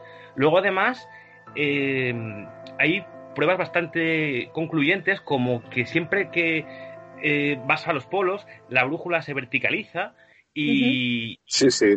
no, corresponde con lo que se podría considerar la física, la física oficial, ¿no? No sí, de hecho, sí de hecho, están, conectados los dos polos, el norte y el sur, por un túnel.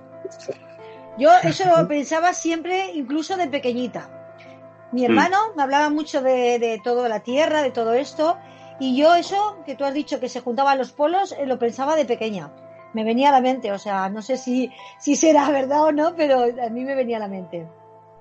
Y yo quería comentar lo del el sargento Richard Ware, este, que estuvo también allí en, en el Polo Norte y estuvo haciendo muchas expediciones y tiene, incluso dejó, dejó un, ya lo diré, bueno, pues como un libro de, lo que el, había... El almirante Bird. El almirante, es que he dicho sargento, sí, es verdad, es almirante. muy bien, muy bien, Rosario, pero es verdad, tenía un diario que luego fue súper perseguido precisamente por los macartianos, es decir, cuando persiguieron la, la, famosa caza de brujas a los comunistas en los años 50, ¿no? Pues eh, le, dijeron, venga usted para acá, al Congreso, y, precisamente le hicieron una, un auténtico interrogatorio nazi, porque el, diario ese no, no, no, podía ser permitido que fuera publicado y que todo el mundo lo pudiera leer, ¿no? Fue muy perseguido por ello. Ahí tienes toda la razón, Rosario. Yo ahí eh, os comento, yo he encontrado mucha información sobre Bert y, mm. y era una persona, en agarrar a los machos, era un auténtico experto aviador. O sea, el tipo era una auténtica máquina, como militar, como aviador, como explorador. Y él exploró mucho los polos, ¿eh? muchísimo. Estuvo en la famosa eh, operación High Jump, que os digo una cosa, que lo, lo que os cuenta José Luis de Mundo Desconocido es auténtica bazofia con lo que fue la realidad. Es una auténtica fábula todo esto de la operación High Jump, porque mirad, es más, yo le he enviado al, escritor, ay, el que escribe el libro sobre la operación High Jump, que habla con José Luis, el mundo desconocido. ¿eh? Yo le, le envié un email a él para hablar sobre este tema y me dijo que él no podía hablar de nada de esto. ¿Entiendes por qué? Porque eh, yo le envié con una serie de, preguntas y de cuestiones que yo tenía. Es, eh, es un libro, es un libro y es eh, un cuento y una fábula que os la han metido. Y os lo digo de, con los pingüinos? verdad. que allí hubo historias que se vinieron a Pero ¿a qué, ¿a qué te refieres? ¿A que la, en realidad la operación High Jump fue un ataque con un montón de barcos, de portaaviones contra una base secreta nazi en la Antártida o de, qué estás hablando? Mira, yo, no puedo, yo no puedo decir oficialmente la operación High Jump fue llevada para, para probar armamento militar bajo unas condiciones eh, eh, atmosféricas complicadas. Lo que allí pasó no se sabe. Pero todo esto que te dicen que perdieron no sé cuántos aviones, no sé cuántos buques, no sé cuántos hombres y demás, y que fue, eh, todo eh, bajo ah, eh, top secret, es completamente mentira porque aparecen las noticias de los periódicos. Incluso reciben cartas y demás. El capitán estuvo en, esa ciudad. ¿Dónde, te crees eso? Pero ¿dónde está la información, Rosario? ¿Dónde, está, ¿Dónde está esa información que tú dices? O sea, yo me tengo que basar, yo me tengo que basar, mira, por ejemplo, el caso Manises. Nos vamos exclusivamente a la ufología. Tú puedes decir que lo que ahí ocurrió pudo ser un globo atmosférico, pudo ser, tú puedes decir lo que tú quieras, pero, Pero hay unas pero pruebas que son vamos a ver, empíricas, vamos a ver. hay unas pruebas que son empíricas O sea, que dice que ese avión Vamos a ver, seguimos, su o sea, estamos en el rumbo y siglo, en el aterrizó en el siglo, aeropuerto. claro, Sí, pero eso es evidente. Ahora te digo Claro. yo que yo vi una nave, una nave a 200 metros de mí eh, y ya se cuestiona porque, claro, la No. vi con mi pareja de entonces y ya No. se cuestiona Pero- porque no hay cien- Rosario, ciencia que, lo demuestre. Rosario, mira, Rosario, Vaya, vaya, simplemente vaya. es- Sí, es que el caso. Manises es importante porque está catalogado, porque fue un caza, porque hay evidencia. Hay, Claro, hay evidencia, hay documentación. Por ejemplo, si tú a mí me dices, si tú a mí me dices, mira Johnny, yo he visto una nave eh, a tal día y a tal hora y fue esto lo que ocurrió. Vale, es tu declaración nada más. Ahora, si tú me dices, mira, yo tengo fotos, yo tengo fotos, pero Aquí qué va, ya la- ya la cosa cambia. no. Eh, Ahora, si, estás, si tú... estás, estás, cambia estás para ti, completamente equivocado. la historia Para real. nada, Para para nada. Completamente No, equivocado. no, no, no, O sea, no. Vamos a ver, estamos en el siglo XXI, ¿vale? Ya no estamos en los años 90, cuando se hacían esos debates en la tele con Jiménez, bueno, los años 70, con Jiménez del Oso o con Carvajal. Y toda esta gente que, claro, que han tenido, tenían que investigar con las fuentes que ellos tenían, que tenían que ir pues a los lugares, a hacer entre o JJ Benítez, o entrevistar a la gente en persona. Es decir, tenemos muchísima información gracias a Internet, que está ahí toda la información, y, todavía nos estamos preguntando, estamos en el, en el siglo XIX preguntándonos y usando la palabra empírico, cuando esa palabra ya no, ya no significa absolutamente nada a nivel de lo que es el conocimiento. Es decir, empírico, eh, perdonad que me ponga así un poco, un poco alterado quizás, pero bueno, eh, eh, se refiere pues al conocimiento académico, ¿vale? De los últimos 6.000 años. Pero claro, los últimos 6.000 años hemos padecido una desprogramación total y una desinformación total. Todo lo que hay en las bibliotecas, todo lo que hay en las facultades es mentira. No, mentira todo. nada, Todo mentira. Cuando, Claro tú, que no. cuando tú estés Todo enfermo, cuando tú estés enfermo y te, tenga- y te tengan Todo que operar, pues Ah, ese señor que te va a operar, pues al todos los tema. conocimientos que él tiene es mentira. Coronavirus. No, Ya, no, yo no vamos estoy a ver, hablando del eso también hay coronavirus curanderos. No. Ahí no, eso no vale, ¿eh? Y que también No. hay curanderos que, bueno, que también te, te quitan el mal o ven algo por ahí. Sí, pero En fin. cuando te tienen que no, operar no. de un tumor, no te vas a un curandero, te vas a tu cirujano Pero y el vamos a cirujano ver. con toda la información Pero bueno, Hay estamos fuentes. hablando de... Hay fuentes, quiero decir, a cualquier persona. Vamos Cualquier a persona- que, que quiere investigar, están ahí las fuentes y la información. No, las fuentes no, exactamente. Si tú quieres Otra investigar, cosa, otra cosa es que investigar, censuren- otra cosa es que censuren la información como la Inquisición española de la Edad no, Media ¿no? o La persigas a la, a- a la gente que, que intenta investigar un poco fuera de los márgenes limitados de lo que se supone que es la ciencia, entre comillas, y lo ya primero que tiene en- que hacer, lo primero que tiene que hacer un investigador, lo primero que tiene que hacer una persona que está en la búsqueda de una respuesta es evaluar todo, absolutamente cualquier detalle que te da el caso. Y a partir de ahí, a partir de ahí, lo que tienes que hacer es analizar por ti mismo si lo que te están contando es verdad o es mentira. Y entonces, yo me baso en, en las pruebas, o sea, yo me baso en, Sí, que sí, en- que en lo que, que en te lo que puedo las pesar. pruebas. Pero es no normal que te baso- bases en las pruebas. Claro, Pero ahí vamos, ahí vamos. Lo que ha Pero es dicho que el caso Manises. Bueno, el caso hablas- Manises es más permiso- creíble porque está documentado. Claro. Está documentado y es un caso de los más significativos de- del país y casi del mundo, ¿no? Pero ahora te he dicho yo lo mismo. Si yo vi uno a 200 metros, mi palabra, tú no te la vas a creer. No tienes el Claro. por qué creértela porque no lo puedo demostrar. Pero yo, yo personalmente, que la he tenido y la he vivido, pues sé lo que es verdad. Entonces, eh, hasta cierto punto la documentación, y sabemos que en el caso del misterio, pues ahí está, que se juega a veces con mala, malas cosas y entonces tiene mala fama y no, y no es creíble todo lo que, lo que, lo que lleva, eso está claro. Bueno, voy a intervenir ahora yo, ah, con permiso, voy a intervenir yo como moderador, ¿vale? Creo que está siendo muy interesante las dos vertientes, eh, me encanta porque así la gente luego podrá pensar en su casa y opinar. Pero Es bueno, es bueno, es. Hay una persona que os quiere hacer una pregunta desde su perspectiva infantil. Muy bien, muy bien. Es más inocente, entonces, Dark, todo tuyo. A ver, según mi estudio de lo- del planeta y de, lo, de las rocas, eh, ¿cómo es posible que una persona pueda vivir en las rocas? Vamos, a que No que vivimos en las rocas, no vivimos en las rocas, porque además fabricamos rocas.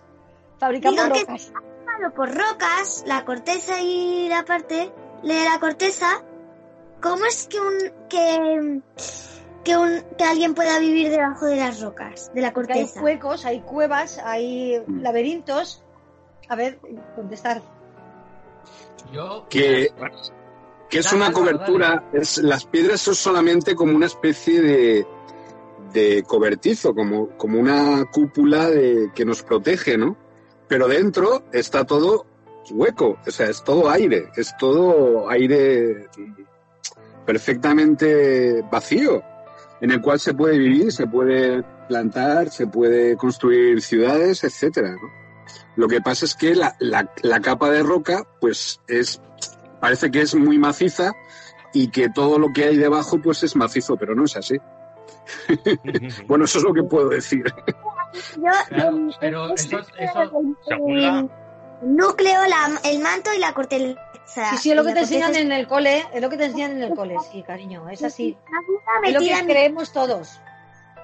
Pero vamos a ver, Bueno. eso, e- esa información está basada en no sé qué. Yo, por ejemplo, yo me voy al doctor Emmons, que es un, un- fue un importante científico de su época, y este hombre sí hace un estudio sobre la Tierra hueca que no tiene nada que ver ni con Agartha, ni con los lagartos, ni con los hopis, ni nada por el estilo. Y es un estudio científico de una bien. persona, de una persona que, como os Vale. estoy diciendo, Muy bien. tra- transmutaba plata en oro. Y eso es un alquimista, eso es magia, ¿no? O sea, eso es superstición. Sí, No, momento. No es ni magia ni superstición, lo hacía con es una no máquina. es Ah, es una ciencia. Claro. Eh, yo- Vamos a Por ver, yo te voy a hacer a ti una pregunta. Voy a hacerle una pregunta a la niña, porque a ella está en colegio y le enseñan Claro. eh, cómo es la Tierra. Si es hueca, si es esférica, si es plana. Entonces, ¿qué te han enseñado a ti sobre la Tierra? ¿Qué, ¿Qué es forma esfe- tiene la Tierra? Espera, una, es- una espera. Eso es lo que me, peor se me da de sociales, ¿vale? Y tú le has preguntado a la profesora que los que están abajo, ¿por qué no se caen? Es que ¿sabes qué pasa? Ahora, ahora hay una universo, nueva, Rosario, una nueva Rosario, ola. Rosario, Bueno, pero eso ya- el universo eso- que eso es arriba y que es abajo. Que Creo la que- Tierra es- O que la Tierra es plana. Yo tengo que cortar, porque bueno, eso ya sería un debate que ya de la tierra plana, ya podemos aquí estar durante horas y horas. Pero ya se nos está yendo. yo conozco a Luis Pisue, si queréis hablar sobre la Tierra plana. Yo, Bueno. Había, había, un- había, No, había un gran, a había un gran no científico. en mi Había- pero en mi programa me gustaría hablar de lo de la Tierra y eso porque también quiero aprender más. Ah, pues mira, hacemos un día un debate en tu programa de la tierra plana. Muy bien, muy bien. Había- claro que sí. Había un gran, cien- un gran científico, se llamaba Aldous Huxley, que le pusieron el nombre a, a un cometa, que escribió un libro sobre la Tierra hueca. Sí, Halley, sí. Y, fue un gran. Entonces- Sí, sí, sí. Entonces, ¿qué es el más Yo, Eso- pero yo- él escribió un libro. apa- aparte, a- dale, Álvaro, dale, que tú has hablado Sí. poquito. yo, sí. Yo quería comentar, chicos, eh, que aparte de, de este famoso Edmund Halley que decís, el famoso que descubrió el cometa Halley, que este ya afirmaba que la Tierra tenía que ser necesariamente hueca, este señor Tenía siete, siete esferas interiores, sí. tu- tuvo que hacer Una- sus cálculos sus cálculos astronómicos y, y Mm. dedució que necesariamente tenía que ser hueca porque si no la gravedad afectaría de otra forma al hombre, tenía que ser más pequeñito. Pero es que luego no solo él, hay figuras dentro de la ciencia que también hicieron sus estudios matemáticos. Como Sí. aparte de Edmund Halley, también está Newton, también está Kepler, el, fa- el famoso Robert Boyle, el de las leyes de los gases, Sí, Boyle. incluso Julio Verne, Julio Verne. Sí. Ahí, Julio eh, Verne, bueno, fantasioso, pero pero que Julio Verne también es verdad que cuando hablamos de esto, estamos hablando Vaya. de científicos como Newton eh, que, está- que, que pertenecerían al siglo XVII, o sea, mucho más atrás, que también se pueden equivocar, ¿no? Hemos avanzado mucho tecnológicamente, pero siendo de ese calado de importancia eh, a nivel científica, yo por lo menos me da que pensar. Y Da luego, que aparte, pensar, que luego habéis dicho Julio Verne, que Julio Verne, eh, estamos hablando de que era un masón de grado 33. eh, tenía mucha Sí, información. sí, sí. Y Julio Verne, no Sí, olvidemos que, que predijo las ametralladoras, los tanques cuando no había, predijo el viaje a la luna y muchísimas cosas más. O sea, era un visionario del futuro, ¿no? Yo, Sí, yo hay, personalmente. hay muchos científicos. John, John de acuerdo Cleves con Simes, John, hay muchísimos. que hay que tener que hay que tener los pies en la tierra, ¿no? Pero que de alguna forma, si, si científicos lo avalan, eh, da mínimamente que pensar. Yo esa es mi, Sí. mi Que el tesitura. agua dulce, esta que rebato, que sale o entra el agua dulce, también eso Voy. tiene mucho que ver con algo así, de, que Da puedan que pensar. Lo, lo que habéis dicho la Tierra hueca y, y sobre todo porque, mira, también dicen, eh, por lo menos los científicos, aquí yo hablo de lo que dicen, es que para que exista un campo magnético terrestre tiene que haber una gran masa que sea un conductor eléctrico dentro. Un, un conductor eléctrico, si existe esa gran masa, no puede ser hueca. Eso también lo dicen. Que hay las dos vertientes. Tam- También el matemático Euler también dijo que fue un defensor de la Tierra hueca, de la teoría de la Tierra hueca, ¿no? Eh, o sea, ah, pero que ya, ya no era que había siete esferas concéntricas como defendía Halley, sino que ya directamente estaba hueca completamente y había un sol interior de unos mil kilómetros de diámetro, más o menos. ¿no? Es decir, eh, muchísimos científicos, entre comillas, ci- científicos académicos, han defendido esa teoría y, claro, han sido también muy atacados, ¿no? Por, e- por eso mismo, ¿no? Pues Sí. mira, No, una defensa, una defensa que habla Luis Pichú de, de lo de la Tierra hueca es que cuando llegan al Polo Norte o eh, hace el, el- lo que ha dicho él de la bueno de la brújula esta que, que marca el norte, pues lo marca cuando está por mi- medio de la Tierra. Entonces ellos piensan que eh, la, la Antártida es todo lo que rodea la Tierra, ¿eh? Sí. Y, y por eso el Polo Norte marca ahí. Y también podría ser, como hemos dicho, que la Tierra sea hueca, el eje de la Tierra esté en los dos polos y Sí. por eso eh, hace lo de la brújula y tal. No lo sé, no lo sé.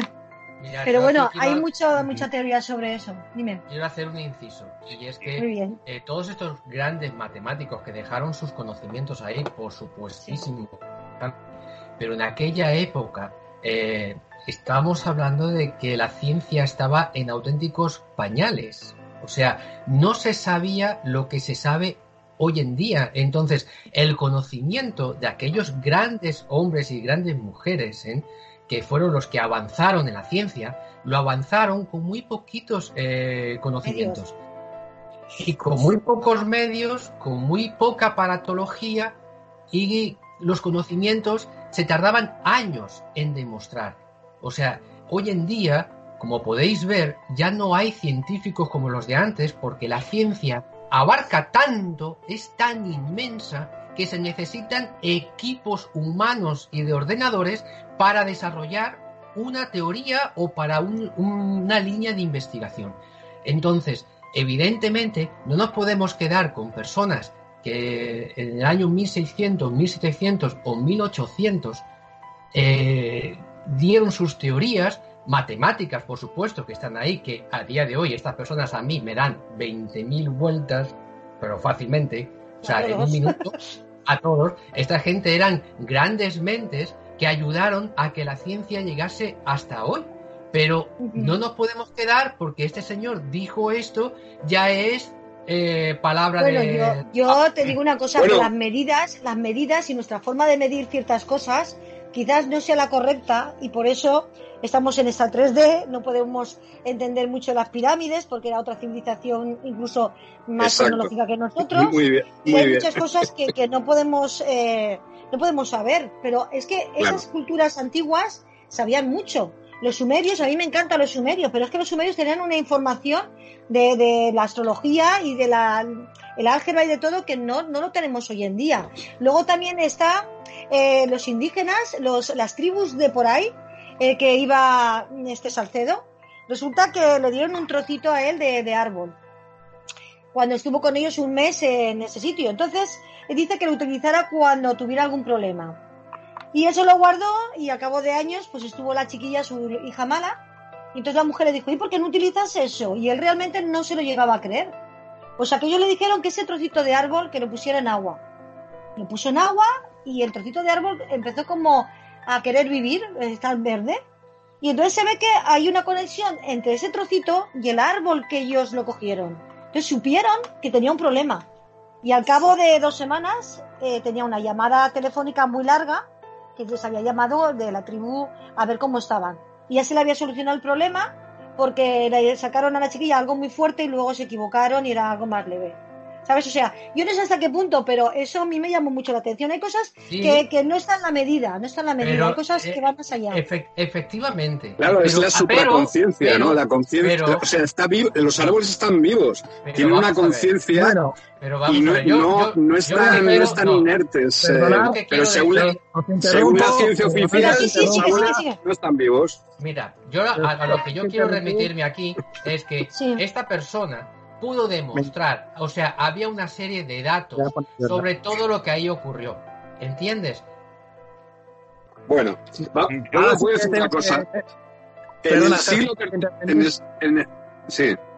Es que En más que nada tercero- tengo que desconectar de aquí a nada. ¿no? Entonces, para ir terminando, porque creo que joder, es una charla, la verdad, que es tan interesante que yo creo que estaría Y se queda corta. horas, horas y dos horas. No, Creo eh, que habrá que hacer una segunda parte de, de este programa y Sí. volver y tratar el tema La verdad es que sí, porque es una de las primeras veces que me he interesado en una conversación. sí, sí. No, eh, esto que- Uy, Vaya. ¿qué iba a echar pasa? Buscando todas las palabras o, o Sí, frases sí, la, que... la he estado aquí apuntando todo Muy lo que bien. estás diciendo. Muy bien.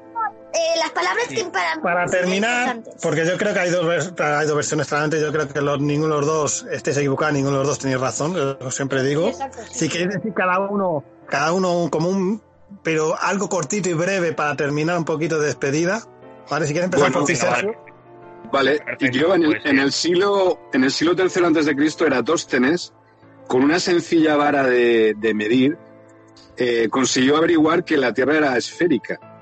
Eso, eh, simplemente ese dato, ya incluso gente que defiende aquí la, la Tierra plana, y que ya hablaremos de eso porque, si queréis, en otra ocasión, porque también hay mucho debate con ese tema.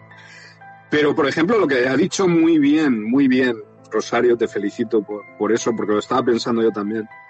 El tema de, por ejemplo, la ciudad de Tihuanaco o las pirámides de Giza o todas estas construcciones, la ciencia actual no es capaz de poder construir esas, esas eh, pirámides o, la ciudad de Chichen Itza. Es decir, eh, todas, esta- todas estas construcciones son desafíos a la inteligencia del hombre actual y de la ciencia de que realmente no somos la, el culmen de la civilización del ser humano, ni muchísimo menos nuestra tecnología está al, nivel máximo de que el nivel de que el ser humano ha llegado, ¿no? Ni siquiera en el pasado, ¿no?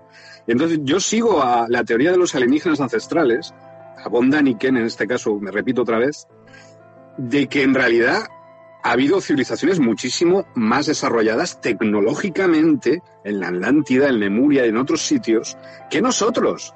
Porque nosotros hoy en día no somos capaces de construir, ni siquiera imitar en una mínima parte a una pirámide. O sea, no podemos, no existe capacidad técnica para construir una pirámide. ¿Por qué? Dejo ahí esa pregunta y ya está. Lo dejo ahí. Pues mira, John, para terminar tú si quieres, también. Sí, Pues- yo quería aportar alguna. Sí, dale Álvaro. Sí, sí, ahora tú hablarás, Álvaro, no te preocupes. Vale, vale, sí, sí, dale, dale, John. Mirar, yo lo, voy a intentar hacer lo más rapidito posible.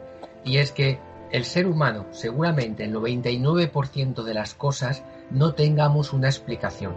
Ni tan siquiera sabemos cómo fue el origen de la vida. Ni tan siquiera sabemos si fuimos creados por Dios o fuimos o, o provenimos del mono. No está estipulado. El creacionismo no eh, está tan válido como la teoría de Darwin. Entonces, eh, hoy en día, aunque no podamos probar que la pirámide fue hecha por, los egipcios o fue hecha por extraterrestres o por una eh, civilización anterior en la Tierra, el que no lo podamos probar no significa que cualquier teoría valga. Simplemente eso es lo que yo digo. Y sobre la Tierra hueca, bueno, pues vayamos a las personas que sí nos han aportado pruebas chequeemos, veamos toda esa información y a partir de ahí que cada uno en su mente vea la posibilidad si existe o no. No vayamos con comentarios de que una persona dice que vio a unos fulanitos en la ciudad de no sé qué. No, a mí me valen pruebas, pruebas científicas demostrables, pruebas que podamos medir con satélites o podamos medir con lo que sea, o sea, información real, no eh, porque aquí podemos eh, dar autorización a cualquier persona que diga que ah, ya ves que tiene conexión con los pleiadianos y le aplaudimos. Yo, sinceramente, eh, perdonarme, pero yo por ahí no paso. Cada uno puede pensar y decir lo que, lo que crea conveniente, de ahí a que se le crea o no se le crea es otra cosa. Yo lo que sí que voy a dejar claro que yo no sé si la Tierra es hueca total o tiene cavidades. Lo que sí que sé que se han visto ovnis entrando en el mar. Y eso quiere decir que, que hay algo que desconocemos de esta tecnología o que nos lleva a los militares mucha ventaja y pueden ser ellos o pueden ser civilizaciones que vienen de fuera o están dentro, que salen o entran. Eso está claro, además eso está demostrado, ahora no, pero si queréis en otro programa, yo en, el programa de OSNIS, yo comenté de una persona que iba eh, volando un avión, un de vuelo, y entonces vio eh, algo muy enorme, casi como las Islas Canarias, de enorme, que no sabía si estaba debajo del agua o por encima. El comandante Reyes con el que tuve el placer de hablar. Yo, yo, hablé con él. Tú, eres de números y fechas y de todo yo creo lo que creo y, bueno, pues eso, no sé, yo creo que algo sí que hay. Bueno, Álvaro. Claro que sí. Yo quería eh, opinar, yo estoy la verdad bastante de acuerdo con lo que comenta John, que, tiene que haber pruebas reales eh, de, todo esto. Y yo lo que, lo que sí que he conseguido hablar con gente que está interesada en este tema, pero también con geólogos, y yo me acuerdo que pues un día un geólogo me, comentó, mira, déjate de bobadas, que nosotros tenemos máquinas que introspeccionan la Tierra, pueden medir la cantidad de, rocas en mucha profundidad de kilómetros, incluso hasta llegar a la mitad del manto. Y él me dijo que mediante ondas alfa, ondas sigma, da eh, la determinación exacta de qué tipo de dureza hay y me dijo que prácticamente la Tierra estaba hueca. Sin embargo, había nada más y nada menos que unos 100 kilómetros que aparecía una especie como de ruido que no se podía determinar muy bien. Por lo tanto, eso deja una incógnita que no es concluyente, pero sí da un, margen para pensar. Y luego otra cosa que es interesante también, si vosotros buscáis cuando se destruye una estrella, eh, pues por Google Imágenes, o podéis meteros en las páginas de la NASA, ahí sin embargo no es como nos lo han pintado en el colegio, que es el de hierro, sino que ahí aparece si fuera realmente vacía. Aparece una bola luminosa en el medio, como si fuera el Sol, y luego alrededor una especie de corteza. Sin embargo, eso tampoco es concluyente al 100% porque también puede ser la desintegración de un planeta por dentro. Yo, en resumen, eh, y ya para terminar con mi aportación, eh, yo pienso que existe eh, la pavorosa posibilidad de que la Tierra sea hueca. Y digo pavorosa porque eso daría muchas respuestas también de a, quiénes somos, de dónde venimos, porque existiría la posibilidad también de que a lo mejor no es tanto de fuera, ¿no? Como esas teorías estas de, de los Anunnakis, que a mí me, vamos, yo me claro, al 100%, sino que también estaría la posibilidad que vinieran de dentro, ¿no? De los intraterrenos. Sin embargo, yo no me decanto tampoco por la teoría de la Tierra hueca porque eh, estoy con John que faltan, que faltan pruebas concluyentes para determinarse por la Tierra hueca. Estoy, bueno, yo, yo ya, si, si me permitís un poco, yo la verdad es que estoy, eh, soy un poco pionero en este caso porque me dedico sobre todo a investigar ciudades intraterrestres en España, ¿no? Lo cual eh, no hay nadie que se dedique a este tema. Entonces, claro, además ya de la dificultad de, enfrentarse, digamos, al tema intraterreno, ya es el tema de catalogar ciudades intraterrestres en España eh, y, todo, este tipo de investigación, eh, trabajo de campo. Incluso las ciudades submarinas extraterrestres que también es un tema importante en el campo que yo estoy estudiando, es complicado porque solo se puede estudiar en trabajo de campo. Yo comprendo muy bien que haya gente que no crea absolutamente nada de todo esto, pero yo solo puedo explicar la experiencia personal que yo he vivido y que me ha llevado a escribir 370 libros, a investigar y a darme cuenta de que la única posibilidad lógica es el hecho de que hay una tierra hueca y de que está lleno de vida y que nosotros somos simplemente no, nos estamos enterando de que realmente los habitantes auténticos de este planeta están bajo tierra, no nosotros. Pero bueno, eh, compre- comprendo que, que sea para muchos una absoluta locura y que yo pues debería ser enviado a un psiquiátrico o algo Que parecido. tampoco es eso, vamos. Pero bueno, cada uno que hemos dado ya No, pero muchas que- opciones, porque cada uno hemos Claro, menos mal, ¿no? Yo creo que el oyente, Sí. el oyente que decida por el mismo, que tiene si a que mí las pensar. teorías de, del de Vamos Rango a de ver. Badajoz, por ejemplo, la De, de oculta hecho, de Los Ángeles, la única, la ser única profecía, la única profecía de Julio Verne que no se ha cumplido hasta ahora es la de viaje al centro de la Tierra. Eh, es la única, es la única, exactamente, es la única. Bueno, vamos a ver la opinión de Dar antes de despediros y de tal. Y a ver qué opina, porque decía es que me tengo de aquí a nada tenemos que desconectar por desgracia. Así que bueno, Dar, da tu última opinión y A ver, no sé por qué, pero eh, como a mí me hacen como los dibujos en los libros, me parece que la Tierra no es hueca, no sé. mm, una perspectiva. es más- me parece que no, que tiene cosas, de- que tiene cosas, me da igual que sean duras o blandas, pero que tiene, no sé. Es normal. Bueno, pues muchas gracias Sergio por estar aquí con nosotros. Esperamos eh, a eh, en otra oportunidad estés con nosotros. Rosario, como siempre, un placer. Gracias a ti. Es un programa magnífico y nada, le metes mucha caña a todo. Sí. Así me gusta. John, me ha encantado. Muchas gracias también por estar y por en este, estrenarte aquí con nosotros. Un auténtico placer estar aquí y conocer a Dark. Y Álvaro, lo mismo que decirte que esperamos seguir hablando. Claro que sí, muchísimas gracias y bueno, es mi primera aportación en directo aquí con vosotros y un verdadero placer haber compartido estos momentos, chicos. Esperamos que pronto vuelva a repetirse. Muchas gracias. Y como yo siempre digo, cuando terminamos siempre una tertulia de este tipo, o creer o no creer depende de vosotros. Nosotros somos mensajeros y ahora ya vosotros tenéis toda la información y a partir de ahora a pensar la cabecita. Muchas gracias y seguimos con el programa. Muchas gracias.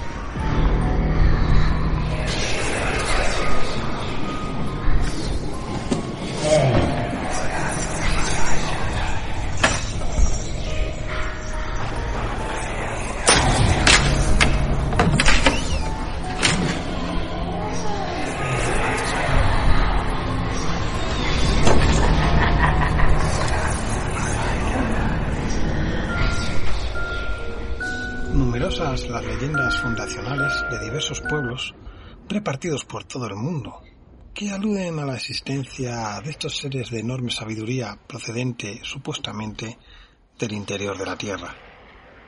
Aparentemente solo se trata de relatos legendarios, pero lo cierto es que algunos científicos defendieron la existencia de un mundo intraterrestral, basándose en estudios objetivos, y por otro lado, fueron varios aventureros y expedicionarios que relataron encuentros con los habitantes de esta civilización que habitaría bajo la Tierra.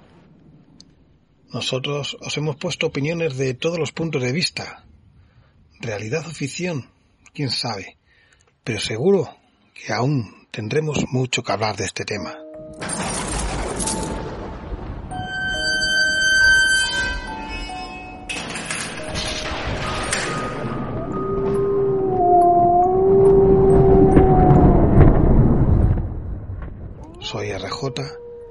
Ya Dark está guardando a nuestras criaturas. Es hora de recogernos, seguir planeando nuevas aventuras e historias de terror y misterio. ¿Os dan miedo las bestias? ¿Y los espíritus? ¿Y las casas abandonadas? Atentos a nuestras redes, pues esto no ha hecho más que empezar. Nos despedimos desde nuestros aposentos, aquí arriba, en las sombras, Final de la escalera. Y recordad, ¿Estáis seguros de estar solos?